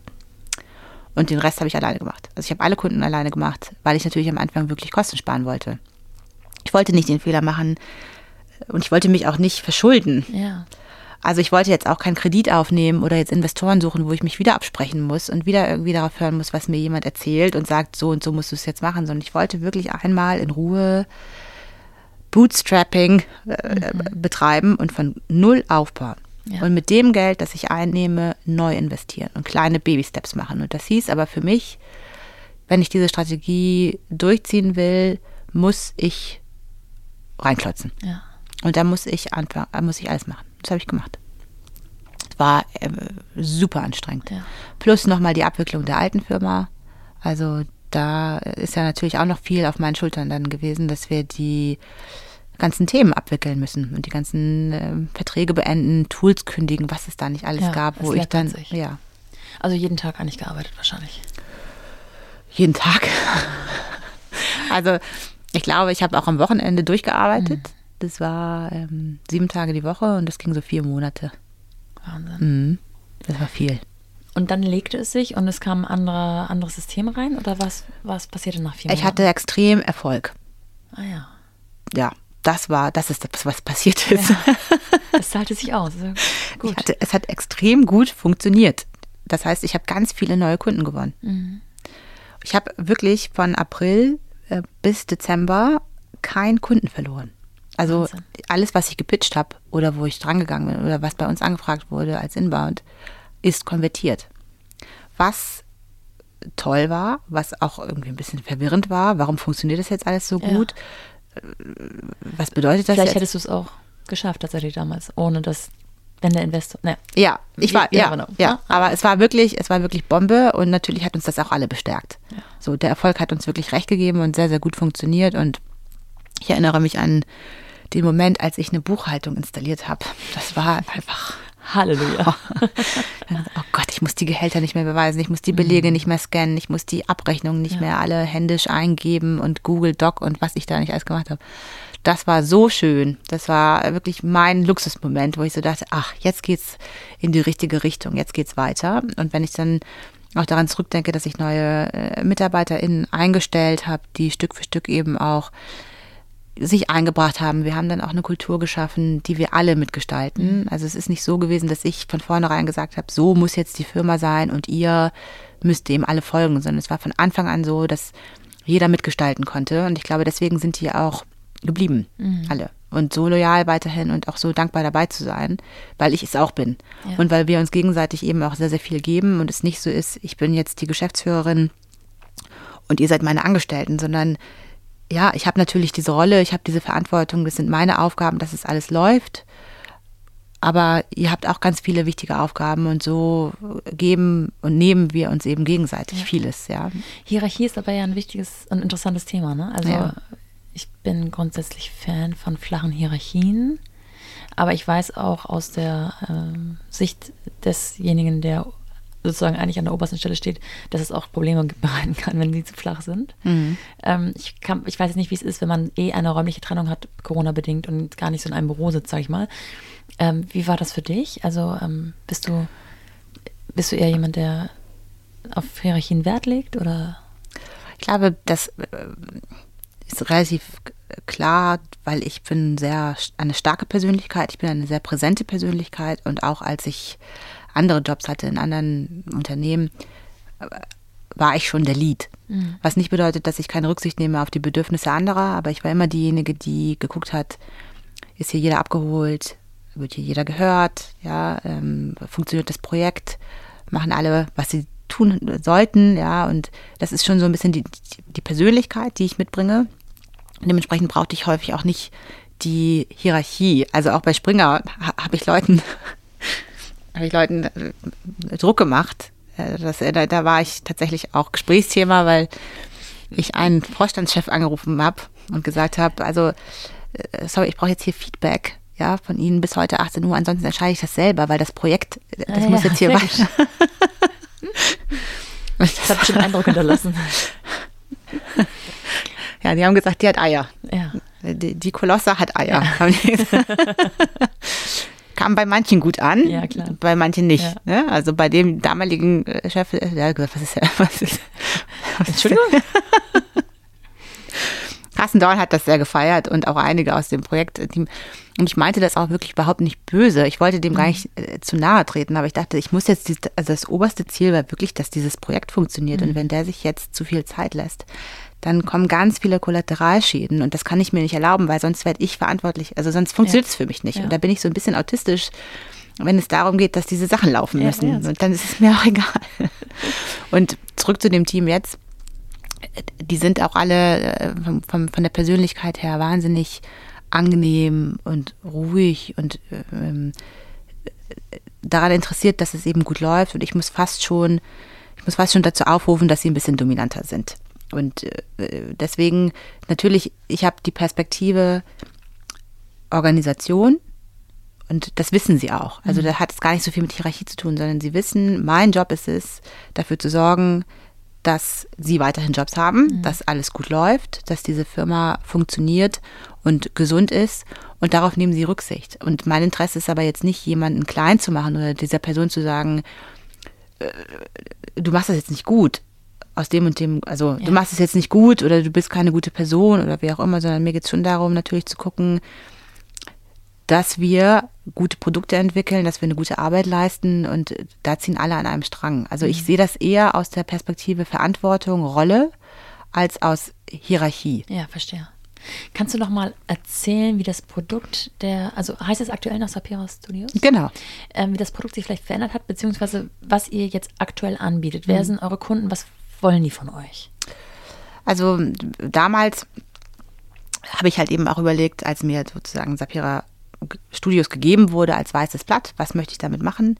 Ich fand das Thema Infografiken und Illustrationen interessant. Das ist auch das Herzstück. Und so arbeiten natürlich auch die Personen äh, äh, schwerpunktmäßig. Also, aber Infografiken ist jetzt auch nicht das, was die Welt äh, verändert, so gesehen. Und ich komme natürlich aus dem Journalismus und habe da auch äh, ein bisschen die Wurzeln. Das heißt, wenn es um Storytelling oder Kreation geht, ist alles, was so faktenbasiert, äh, für mich schon, alles, was faktenbasiert ist, für mich auch schon interessant. Ja. Und das hat mich an Werbung oder an kreativer Arbeit häufig gestört, dass es sehr aufgeblasen ist, dass es sehr in die Richtung Verkaufen geht und dass da kein, keine Substanz hintersteckt. Ohne jetzt jemandem nahe zu treten, also zu nahe treten zu wollen, aber es war halt sehr viel Blabla. Mhm. Und auch gerade in so Kreativagenturen, wo das x-beliebigste Konzept entwickelt wurde und die haben immer so getan, als würden sie die Welt neu verändern, aber es war immer das Gleiche, nur anders geframed.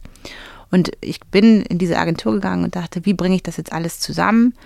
Es gab die Pandemie, es gab die Ära Trump, es gab wirklich äh, ganz viel Fake News da draußen und auch eine Müdigkeit, wenn es um ja, Informationen äh, ging, die einfach nur so rausgehauen mhm. worden sind.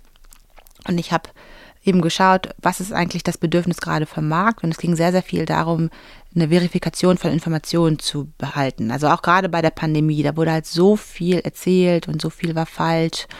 Und ähm, auch in der Berichterstattung von ja, Dingen, die wir jetzt alle auch kennen, ist halt häufig sehr viel Fake. Ja, und ich habe das Gefühl gehabt, was der Werbung fehlt oder was der Kommunikation fehlt, ist einfach mal äh, eine Substanz. Und dass man eine Kommunikation vielleicht anders aufbaut als das Werbliche, als das Verkäuferische, sondern dass man aus einer ganz anderen Ecke kommt und wirklich Informationen faktenbasiert aufbaut und ein Produkt anders erklärt. Also dass man einfach mal sagt, das sind jetzt die Fakten, das sind die Informationen und wir vermitteln Wissen, anstatt dass wir Dinge aufbauschen und verkaufen. Ja. Also habe ich den Claim faktenbasiertes Storytelling beim Joggen ja. entwickelt und mir überlegt, gut, wir können wirklich inhaltsgetrieben arbeiten und das bedeutet nicht, dass wir abhängig sind von einem gewissen Produktportfolio. Also ich möchte mich gar nicht festlegen auf Infografiken oder auf eine Kommunikationsstrategie, sondern ich möchte faktenbasiert Geschichten erzählen und das auf ganz unterschiedliche Art und Weise. Und wenn wir das intern nicht abdecken können, dann holen wir uns halt externe Partner oder externe Partnerinnen. Wenn ich Podcasts zum Beispiel machen will, ja. das können wir nicht intern, aber es gibt sicherlich Menschen aus unserem Umfeld, die wir kennen und die das mit uns machen und das können wir ja Kunden trotzdem anbieten. Ja. Und so ist die Idee entstanden. Das war ein bisschen vage, aber das war am Anfang auch natürlich die Absicht, weil wir sind neu auf dem Markt, wir müssen gucken, ja. so ein bisschen wie damals mit meiner Webseite. Ja, genau. Ja, erstmal gucken. So kleine Baby-Steps. Was funktioniert denn für uns? Ja, und da muss ich auch flexibel im Kopf bleiben und sagen, das Produkt kann sich in Teilen auch etwas anpassen oder verändern. Wir müssen doch erstmal Erfahrungswerte sammeln. Ich weiß doch noch gar nicht genau, wie, wie wir am besten funktionieren oder wie wir vorgehen. Und so haben wir gemeinschaftlich eben entschieden, was können wir anbieten, was ist unser Kernportfolio und das ist die Strategie, das sind Scrollytelling-Formate, das sind Websites, UI, UX, das sind Datenvisualisierung, Infografiken und ähm, ja, eben auch White Paper beziehungsweise wirkliche Analysen und, und so informative Produkte. Ja. ja, also wir haben jetzt zum Beispiel ein Computerspiel entwickelt. Ah. Ja. Wir haben ein Computerspiel gemacht für das Braunhofer Institut, die ja. zu uns gekommen sind und gesagt haben, ah, wir würden gerne etwas machen, das das Thema Windenergie und ähm, Wasserstoffproduktion darstellt, aber auf eine andere Art und Weise. Dann haben wir ein Computerspiel äh, uns überlegt und entwickelt. Und wir sind da mit Partnern aus der Programmierung natürlich dran, mit Expertinnen aus dem Bereich Spieleentwicklung und ganz viel bei uns im Team ähm, wurde da auch einfach nochmal selbstständig erarbeitet. Das ist total spannend. es klingt total nach der Conclusion deines bisherigen Lebens irgendwie, weil es äh, so, also so in sich vielfältig ist. Also mhm. wenn du sagst, äh, Infografiken versus Computerspiel, aber mit eben dieser Substanz dahinter. Also du verbindest so ganz viele äh, verschiedene Facetten, aber mit diesem Kern irgendwo auch mh, mm, den Anspruch einer Journalistin, die wirklich Daten und Fakten verbreiten möchte und nicht einfach Blabla verkaufen möchte. Und gleichzeitig kannst du genau das, was du am Anfang wolltest, äh, als Unternehmerin auftreten, die Fäden selbst in der Hand haben und was bewirken und nicht einfach etwas berichten, was andere gemacht haben. Genau. Ja. Mhm. Und auch auf Projekten arbeiten, die ich wirklich spannend finde. Ja. Also wirklich von ganzem Herzen spannend. Und auch mit Kunden arbeiten, deren Werte ich auch teile. Und ja. das mache ich tatsächlich auch bei der Akquise. Also ich gehe auf Kunden zu, die ich gut finde. Wir arbeiten nicht für große Brands, äh, wie zum Beispiel, also ist egal. Lassen wir das lieber. Lassen wir das. Aber tatsächlich stehen wir hinter jedem Kunden, mit dem ja, wir arbeiten, ja. weil ich die schon so anspreche. Ne? Ja, verstehe. Und weil wir schon so arbeiten und es ist so, die sind meistens aus den Bereichen Bildung, Wissenschaft, Politik oder Nachhaltigkeit. Ja. Und solche Kunden empfehlen uns dann auch weiter. Die Kunden, die ich akquiriert habe im vergangenen Jahr, die sind auch alle geblieben. Die MitarbeiterInnen sind alle geblieben. Also es ist echt äh, funktionierend, Schön. weil es, glaube ich, so authentisch ist. Und weil mein Team, was ich am Anfang ja auch einmal beschrieben habe, ein bisschen nerdig ist.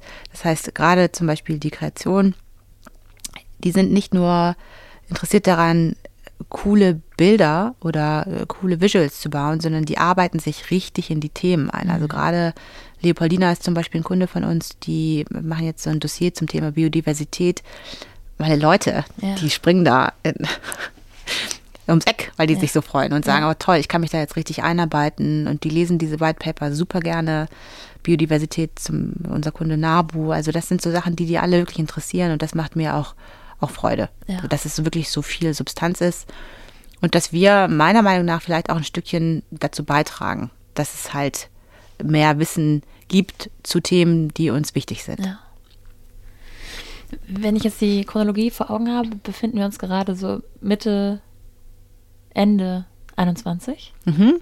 Ende 21. Ende 21. Jetzt gucke ich auf das Cover hier, ich stehe da The Mumpany. Ne? Ja. Ein Faktor fehlt irgendwie noch, warum du vor mir sitzt. Ja. Was, ja. was, was ist passiert? Naja, dann bin ich da zurückgekommen und habe da diese Gründung ja. ähm, gemacht. Und äh, während dieses ganzen Chaos, ja, habe ich meinen jetzigen Mann kennengelernt. Und ähm, der ist dann einfach in mein Leben auch dazu gekommen und bin ich schwanger geworden. So schnell kann es gehen. Äh, ist der auch irgendwie beruflich damit irgendwie verflochten oder ist das so ganz. Äh Nö, wir haben uns einfach ähm, so kennengelernt über Ecken und beruflich hat er damit nichts zu tun. Der okay. arbeitet aber auch als Geschäftsführer im, im, Bereich Gaming. Ja. Also ist auch recht beruflich eingebunden. Ja. Und ähm, ja, da ähm, war das eigentlich relativ schnell klar. Also wir haben uns kennengelernt und es war geklärt. Ja. Ich glaube schon beim zweiten Treffen wussten wir, dass das jetzt so ist. Ja, Mensch, das war echt, ja. das war echt besonders. Und ja. ich glaube, viele aus dem Umfeld äh, bei uns haben auch gesagt, also bei mir zum Beispiel, ich habe den getroffen und dachte, ah ja, das ist, hat zu einer Freundin gesagt, das ist der Mann, den ich da heiraten werde. Nein. Ja, da hatten sie, das war das erste, das war das zweite Treffen und sie so, ja, warte doch mal ab und so. Aber ich bin eigentlich auch re sehr realistisch. Also ich verliere mich auch nicht in irgendwelchen ähm, äh, Ideen, aber das war einfach klar für uns. Ja. So. Und Schön. ich wusste das. Und dann waren wir zusammen. Ja, und dann bin ich schwanger geworden. Das heißt, du bist schwanger geworden noch im ersten Jahr nach der Gründung. Genau. Genau. Also 22, jetzt haben wir 23. Genau. Ja. Also du hast es vorhin schon mal angedeutet, also vier Monate war absolut, also Peak. Genau. Das heißt, zu dem Zeitpunkt, wo du schwanger wurdest, ist, ja immer noch viel los. Total. Aber vielleicht nicht mehr sieben Tage die Woche, oder? Nicht mehr sieben Tage die Woche und das ging auch nicht, also hätte ich auch nicht weiterführen können. Das ja. ist zu anstrengend. Also muss man echt sagen, ich habe auch Grenzen und ich bin auch ein Fan von, von einem gesunden, guten, angenehmen Leben. Ja. Und sieben Tage die Woche zu arbeiten, das äh, brennt aus. Also das geht nicht über eine Zeit und das geht wirklich nur, das ging wirklich nur, weil ich wusste, ich habe hier ein Ziel und ich muss das jetzt machen, aber es wird irgendwann auch anders werden. Und ähm, ja, dann war es ein bisschen weniger und dann haben wir uns kennengelernt und natürlich dann auch zusammen Zeit verbracht, aber ich bin recht schnell auch schwanger geworden, ja. Mhm. ja. Und dann geht das äh, geht Zettel und Stift oder der Spaziergang wieder los? Oder, oder ich schaffe schaff ich schon.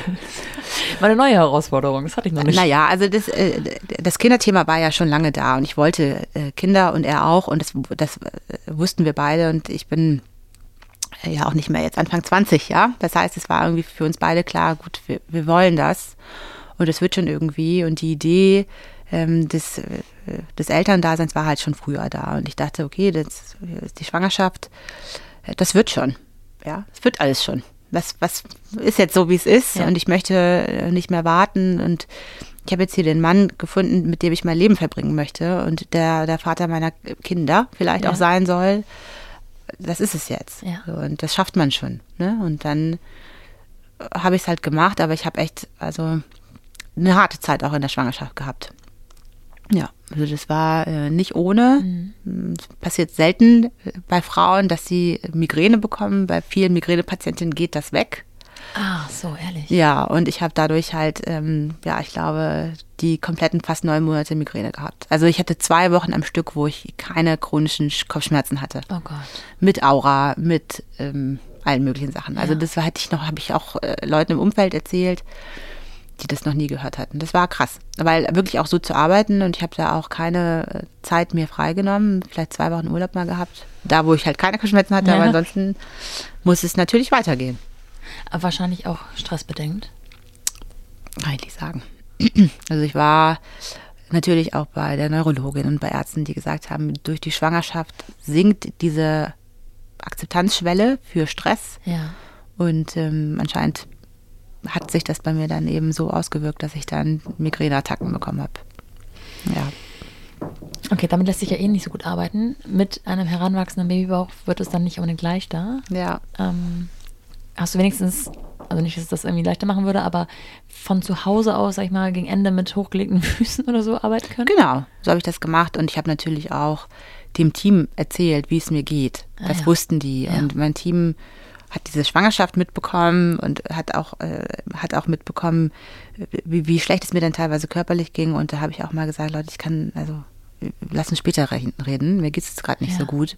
Und das ist auch ganz ähm, üblich. Also da habe ich jetzt auch nicht so getan, als wäre da alles in Ordnung, sondern die haben Rücksicht genommen und wir haben dann auch verschiedene Wege gefunden, wie es dann trotzdem ging. Ne? Weil ich war immer noch im Aufbau, gerade Sales und ähm, ja, solche Themen sind ja in meinem Verantwortungsbereich. Also ich hole alles Neue ran und initiiere auch dann die Projektstarts ist immer noch so.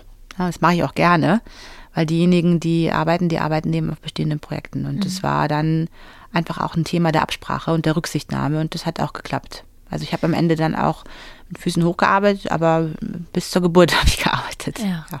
Ja, das ist interessant. Also Schwangerschaften sind ja grundsätzlich sehr, sehr unterschiedlich, Mhm. auch wie man sie so verträgt, sage ich mal. Ähm, ich habe dich jetzt ja schon eine Weile kennengelernt, sozusagen im Gespräch, was deine, was deine Karriereleiter angeht oder deine, deine, deinen Berufsweg.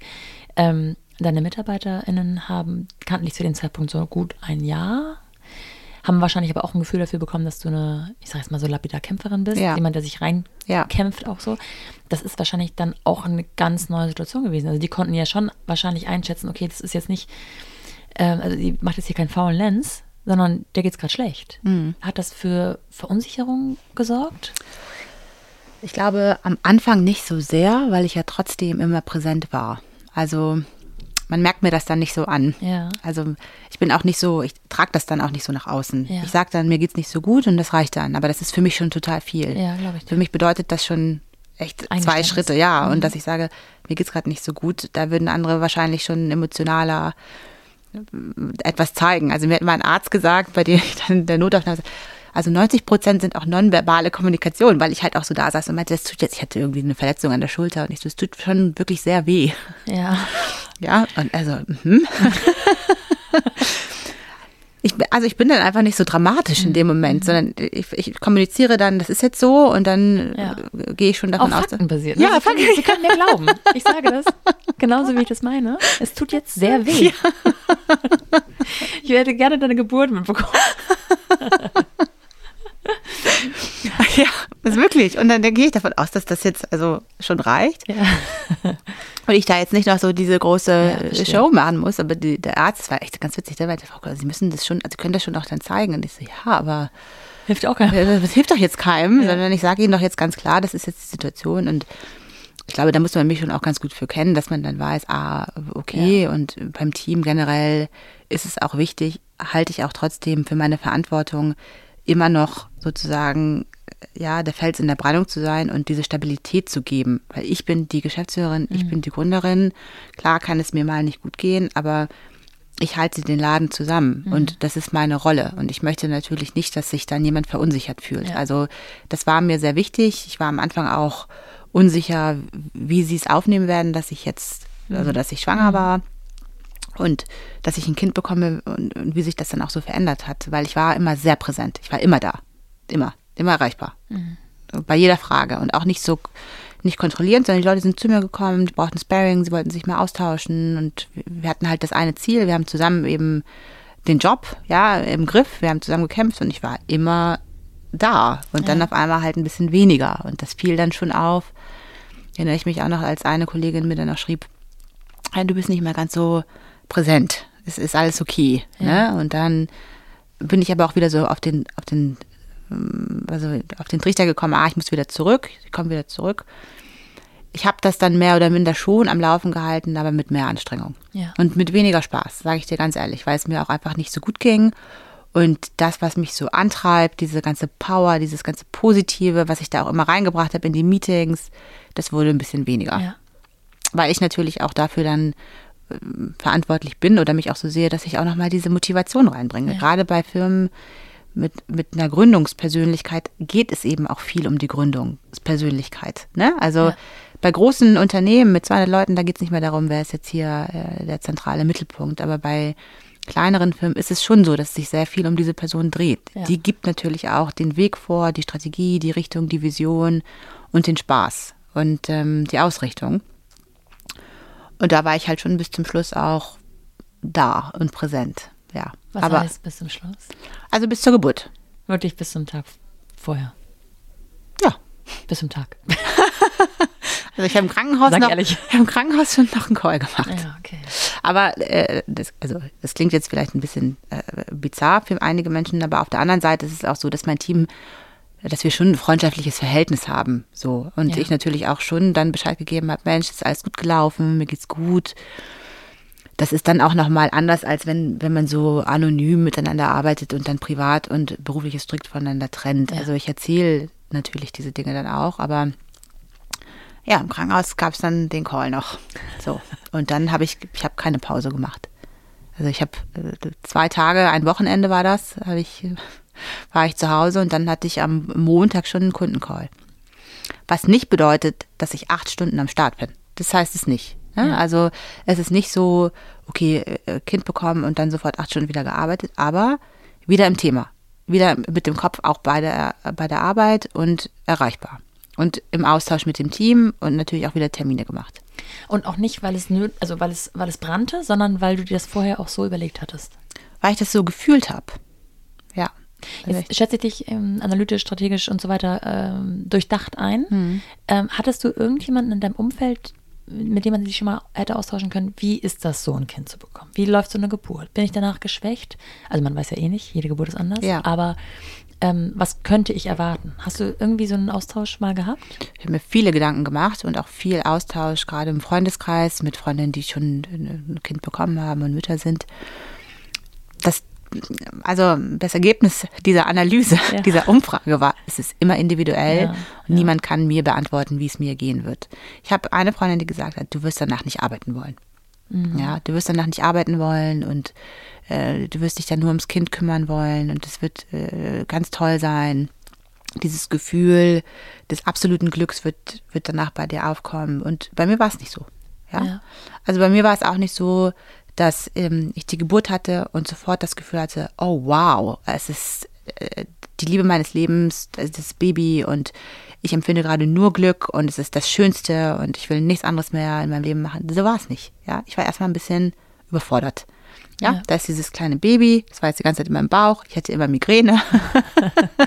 ja, mhm. ich habe bis vor kurzem gearbeitet und jetzt äh, äh, habe ich die Geburt und jetzt ist das Kind da und mir geht es körperlich nicht gut. Ich bin mental auch noch durcheinander. Das war total wild. Also ich war überhaupt noch nicht so klar, dass ich sagen konnte, wie fühle ich mich gerade, wie geht es mir gerade. Das brauchte total viel Zeit. Also ich hatte jetzt nicht dieses, diesen Erweckungsmoment, den vielleicht einige Frauen haben, weiß ich nicht genau dass dann sofort alles so wunderschön ist, sondern ich war erstmal so, okay, ja. was geht hier ab? Das kennen aber, glaube ich, sehr, sehr viele Frauen, egal in welche Richtung es dann ausschlägt. Bei den meisten führt es aber nicht dazu, dass man sozusagen am Montag den nächsten Call macht. Bei dir war das ja aber auch ein bisschen, also Therapie ist jetzt ein bisschen sehr ja. belastet, aber. Ja, ja, also, also ja.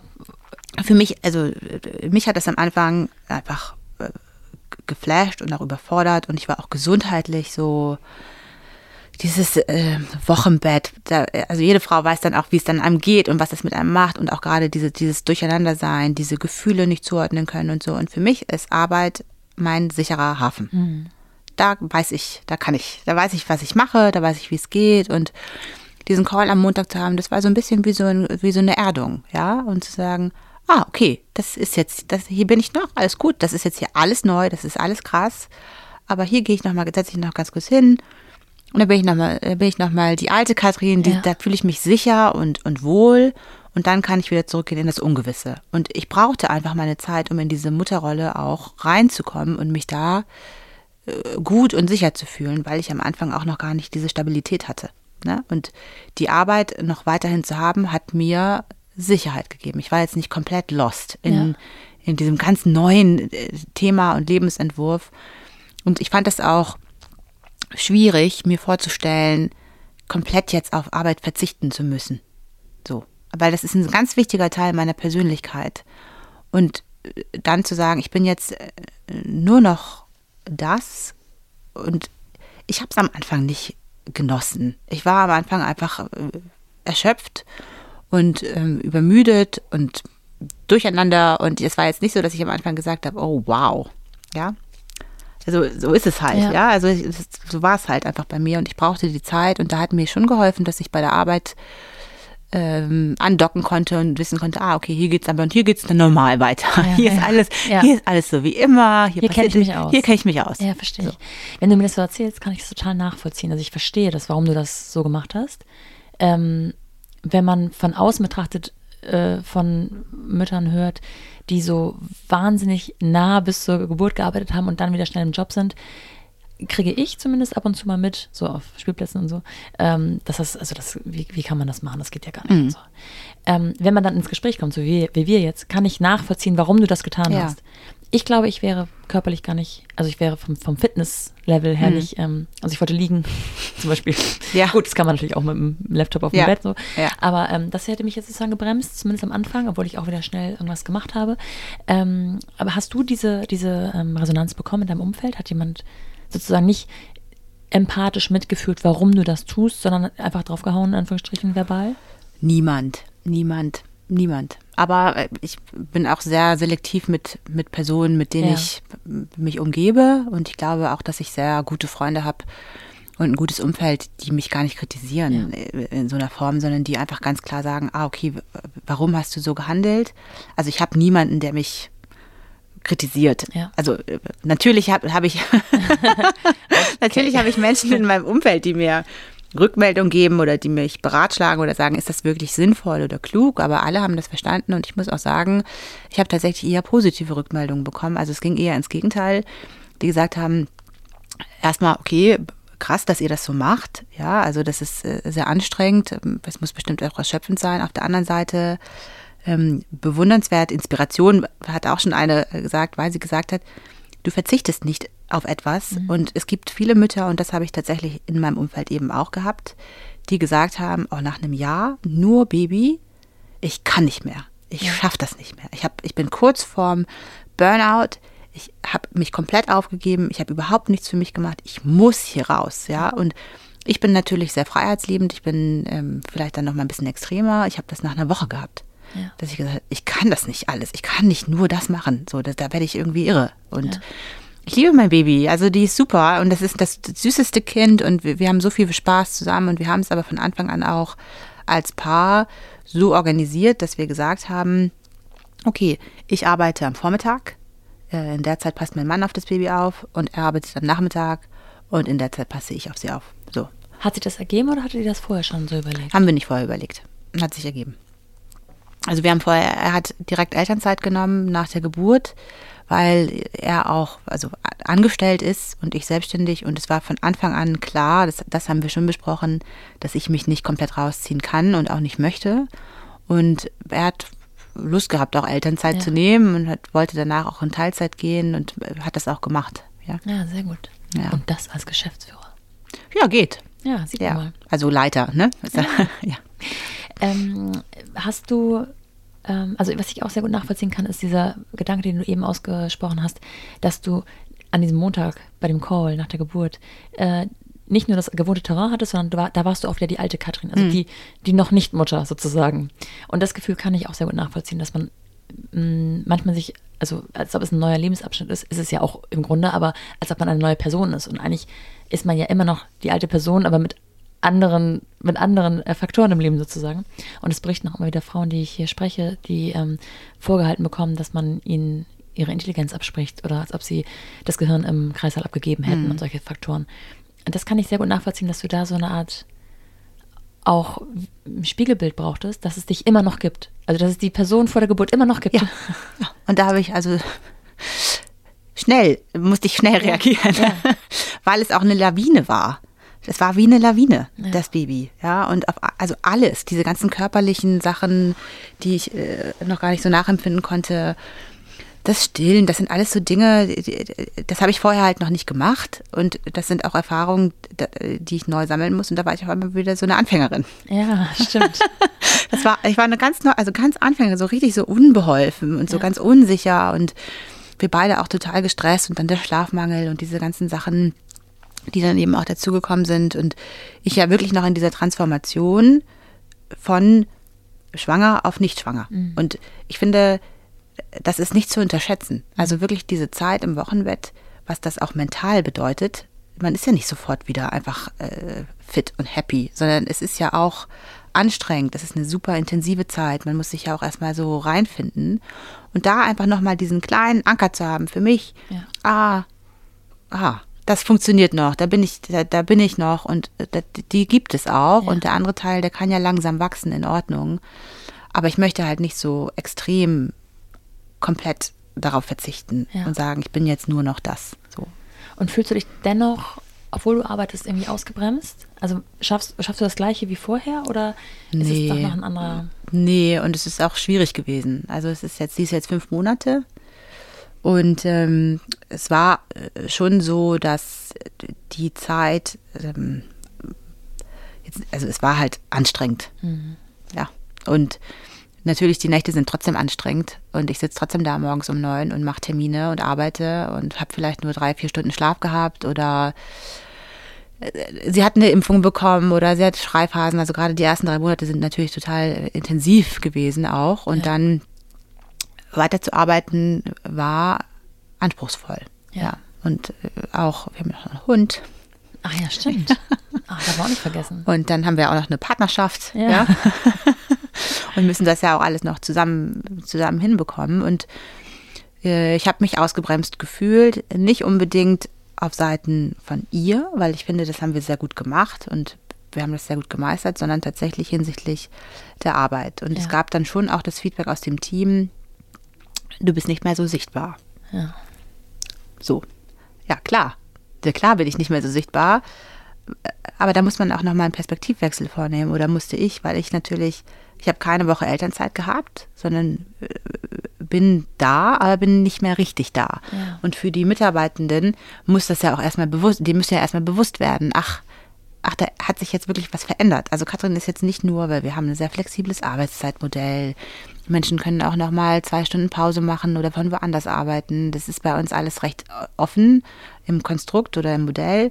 Und dass da wirklich auch ja ein Rückzug, was Themen angeht, stattgefunden hat, das war auch noch mal ein Learning für alle. Und das ist natürlich auch gerade bei einer kleinen äh, Firma, die wir eben auch sind, eine Veränderung. Ja, Erscheint mir jetzt aber auch logisch. ja. Also ich weiß jetzt nicht, ob dein, dein Team, ob da schon Eltern dabei sind. Mhm. Ähm, aber es hätte mich jetzt auch gewundert, wenn du wirklich die gleiche, auch tatsächliche Anwesenheitspräsenz gehabt hättest.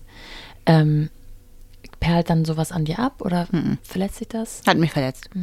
Ja, hat mich verletzt. Äh, Die Anwesenheitspräsenz war sogar die gleiche. Also es Ach ist, so. ich, die Response Rate ist weiterhin sehr hoch, ja. Ja. Was aber nicht mehr da war, war diese Motivation, diese Energie, diese Kraft, das, was mich halt auch als Führungspersönlichkeit ausmacht, sondern es war halt abgeschwächt, weil ich einfach dieses andere Thema wirklich, also das Baby, die Familie, diesen ganzen Teil meines Lebens neu aufbaue, neu entdecke und das ist anstrengend, auch körperlich und mental. Und da hatte ich halt einfach nicht mehr so die, die Superkraft, die Superpower. Und das, ja, hat mich verletzt. Das Es war, ist ja auch eine wieder Neugründung eigentlich im Grunde. ja, Also Ja. es kommt eine neue Personalie in die Familie und das ganze Konstrukt muss äh, ge- gebaut, erschaffen werden. ja. Ähm, wenn du jetzt in einem anderen beruflichen Kontext gewesen wärst, fest angestellt irgendwo, ähm, und du, sag ich mal, leichter auf die, auf die ähm, Vorteile des Mutterschutzes, Elternzeit und so weiter hättest zugreifen können, hättest du es anders gewählt? Also ich habe mir jetzt schon ein paar Mal Gedanken gemacht in den letzten Monaten, wie es gewesen wäre. Es wäre natürlich angenehm, angestellt zu sein, weil als angestellte Person bekommt man beispielsweise Mutterschutz. Ja, das hat man als Selbstständige ja nicht. Und die Elternzeit hätte ich natürlich nehmen können, aber dann, also das, die Rechnung geht nicht auf. Mhm. Ich bin ja verantwortlich dafür, also ja, wem nehme also, ich das dann weg? Und sicherlich ist ein Angestelltenverhältnis für eine Mutter oder werdende Mutter angenehm. Naja, angenehm mehr. Ob das meiner Persönlichkeit entspricht, kann, weiß ich nicht. Ja, also ich möchte ja auch nicht, also ich äh, wollte ja auch nicht zu lange Pause machen, aber vielleicht auch durch die Verantwortung. Ich finde es schwer, mir das vorzustellen, ja. weil das ist jetzt meine Realität und mit der bin ich eben so umgegangen. Ja, ich habe mit, also mit meiner Schwiegermutter auch gescherzt und meinte, ach Katrin, und dann wärst du, das wäre doch auch ganz äh, angenehm gewesen, angestellt zu sein und dann eine Pause zu machen und so weiter. Ich glaube schon, dass mir aber die Arbeit auch gefehlt hätte. Ja. Ja. ja, du bist wahrscheinlich jetzt kein Typ, äh, die ein Jahr raus ist und nee. dann wiederkommt. Nee. Erst recht jetzt in deiner Funktion äh, ganz andere Verantwortlichkeit, ganz anderes ähm, äh, Engagement sozusagen zu dem eigenen Business Baby. Kann ich total verstehen, dass du da anders herangehst. Ich hatte mich nur gefragt, ob du vielleicht, wenn es einfach ein anderer Zeitpunkt gewesen wäre, es dir ein bisschen anders aufgebaut hättest. Ach so, bei dieser Firma jetzt meinst mhm. du? Sicherlich.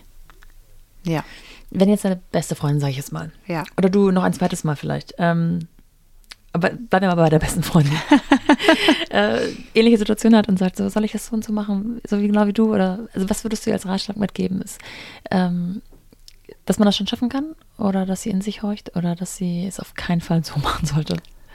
Sie äh, kann es sicherlich so machen, man kann es schaffen, man sollte sich genügend Pausen hm. geben dazwischen. Und das ist etwas, das ich auch nicht gemacht habe. Ja. Ich habe mir keine Pause gegönnt. Also seit, äh, seit der Schwangerschaft, Geburt, eben seit jetzt, wir haben keine Pause gemacht. Mhm. Und das würde ich anders machen. Da würde ich auch auf jeden Fall einen Ratschlag geben, dass man Pausen ernst nehmen muss und in der Zeit auch nicht arbeiten sollte. Also ich bin, ich arbeite ja dann auch im, im Urlaub ich bin dann zwar im Urlaub, aber dann kommen halt Anfragen und dadurch, dass ich halt verantwortlich bin und dass ich die einzige Ansprechpartnerin bin in, in Teilen für eben sehr übergeordnete Dinge, mache ich es auch gerne und ich bin auch gerne mit denen in Kontakt und wenn wir dann miteinander sprechen, macht es mir auch Spaß, aber ich merke es halt, ich merke es halt dann rückblickend, dass es keine Erholung gebracht ja, hat. verstehe ich. Also das ist ein Learning, das ich wirklich äh, gezogen habe und ja, und ist was in Aussicht? Also sowohl vielleicht jemanden ähm, zur Hilfe zu holen, der dich ersetzt, unterstützt, als auch, äh, keine Ahnung, irgendeine Pause geplant? Ja, ja, wir machen jetzt Donnerstag Urlaub. Sehr gut. Also übermorgen geht es in den Urlaub, ja, das äh, für zwei Wochen. Und wie, ist, wie, sieht, wie sieht der aus? Ist der Laptop dabei? ja. Der Laptop ist dabei, aber ich werde nicht arbeiten. Das ist okay. jetzt auch äh, besprochen, auch mit dem Team besprochen. Ja. Und äh, die unterstützen das auch. Aber es ist natürlich auch, wenn ich signalisiere, ich bin da und dann äh, denkt man jetzt auch nicht so schonend, äh, ja, für, für, für, jemanden mit. Es ist ja auch, die, die Signale gebe ich ja dann auch nicht, ja. sondern ich bin ja dann auch einfach da. Es macht ja auch Spaß und es ist ja auch immer noch mein Baby und immer wenn ich denke, ach, ich will ja, dass diese Firma Erfolg hat. Ich möchte ja, dass die Projekte Erfolg haben, dass es gut läuft für uns alle. Und deswegen denke ich halt ja, auch klar. häufig, ja, ich nehme mich nicht raus, weil das, damit äh, schneide ich mir ins eigene Fleisch. Mhm. So. Mhm. Aber jetzt diese zwei Wochen Urlaub. Und jemanden, der mich ersetzt, äh, nee, also gibt es nicht in Aussicht. Und ähm, ich möchte eigentlich wieder mehr arbeiten, so ein bisschen mich mehr reinhängen, aber Jetzt haben wir ja eine Kinderbetreuung angefangen. Jetzt gibt es da ein bisschen mehr Luft, so gesehen.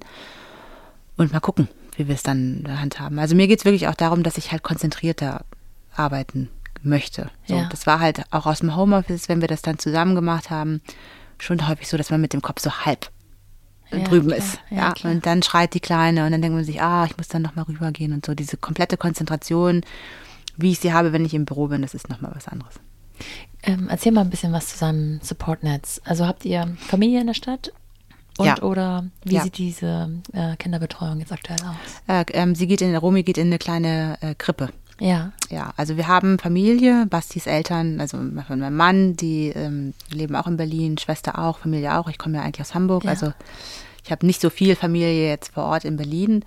Und wir haben eine Babysitterin und wir haben eine Freundin, die auch sehr gerne auf sie aufpasst. Aber das, was jetzt sozusagen als Kinderbetreuung ähm, ja, zählt, ist diese Krippe Ja. für vier Stunden am Tag. Also wir haben gerade die Eingewöhnung und auch das mag für einige früh sein.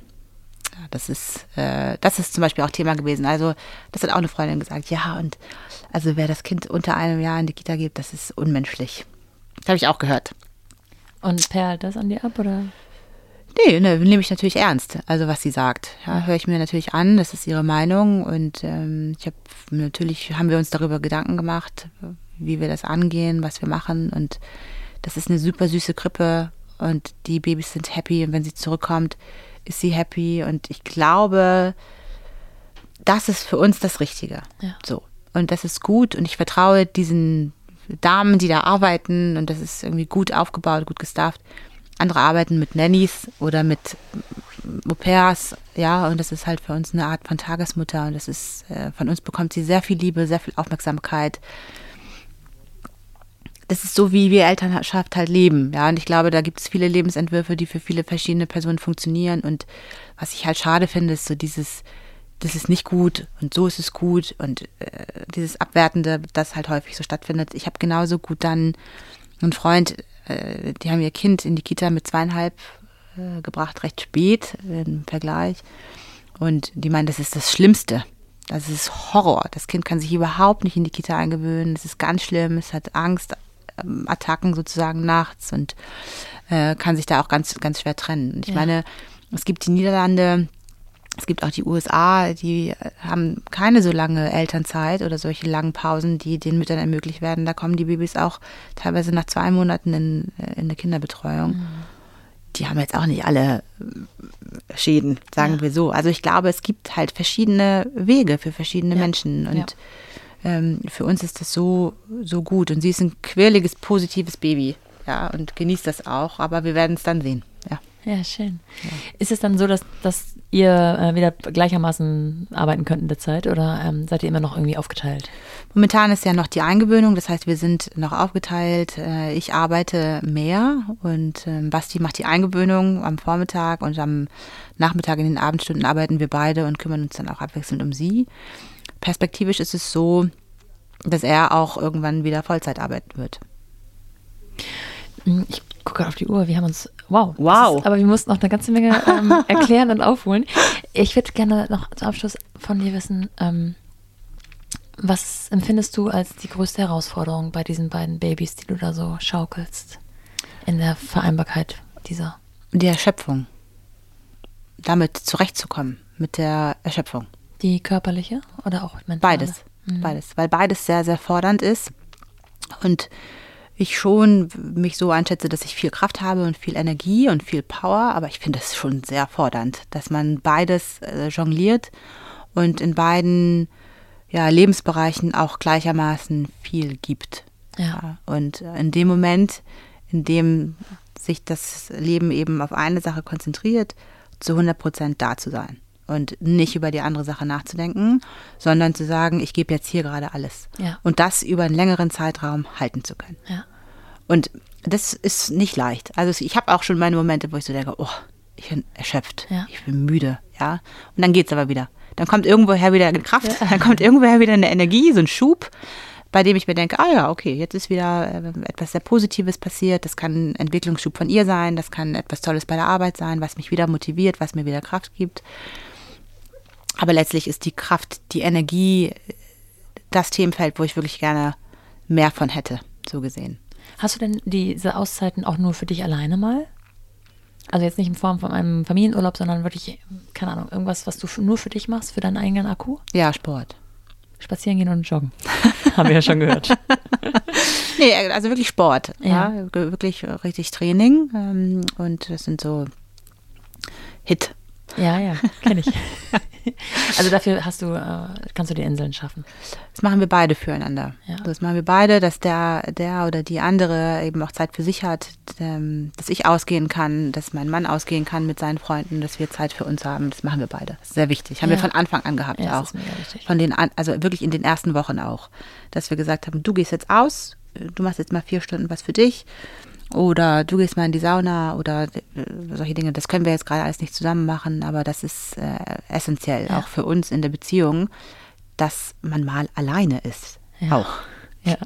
Also, und äh, nicht irgendwie mal im Nebenzimmer und mal in so einem Buch lesen, sondern wirklich einfach mal das Gefühl, ich bin jetzt alleine. So. Gibt es irgendwas, was du dir so ganz anders vorgestellt hattest? Ja, also die, ich, hab, ich wusste schon, dass es äh, fordernd wird, beide Rollen zu vereinen, aber ich wusste nicht, dass es halt so anstrengend ist. Ja. Katrin, ich äh, danke dir, dass du das ja, mit mir so aufgedröselt hast. Wir sprechen uns noch einmal zu den Playground-Fragen. Mhm. Ähm, für heute vielen Dank. Danke.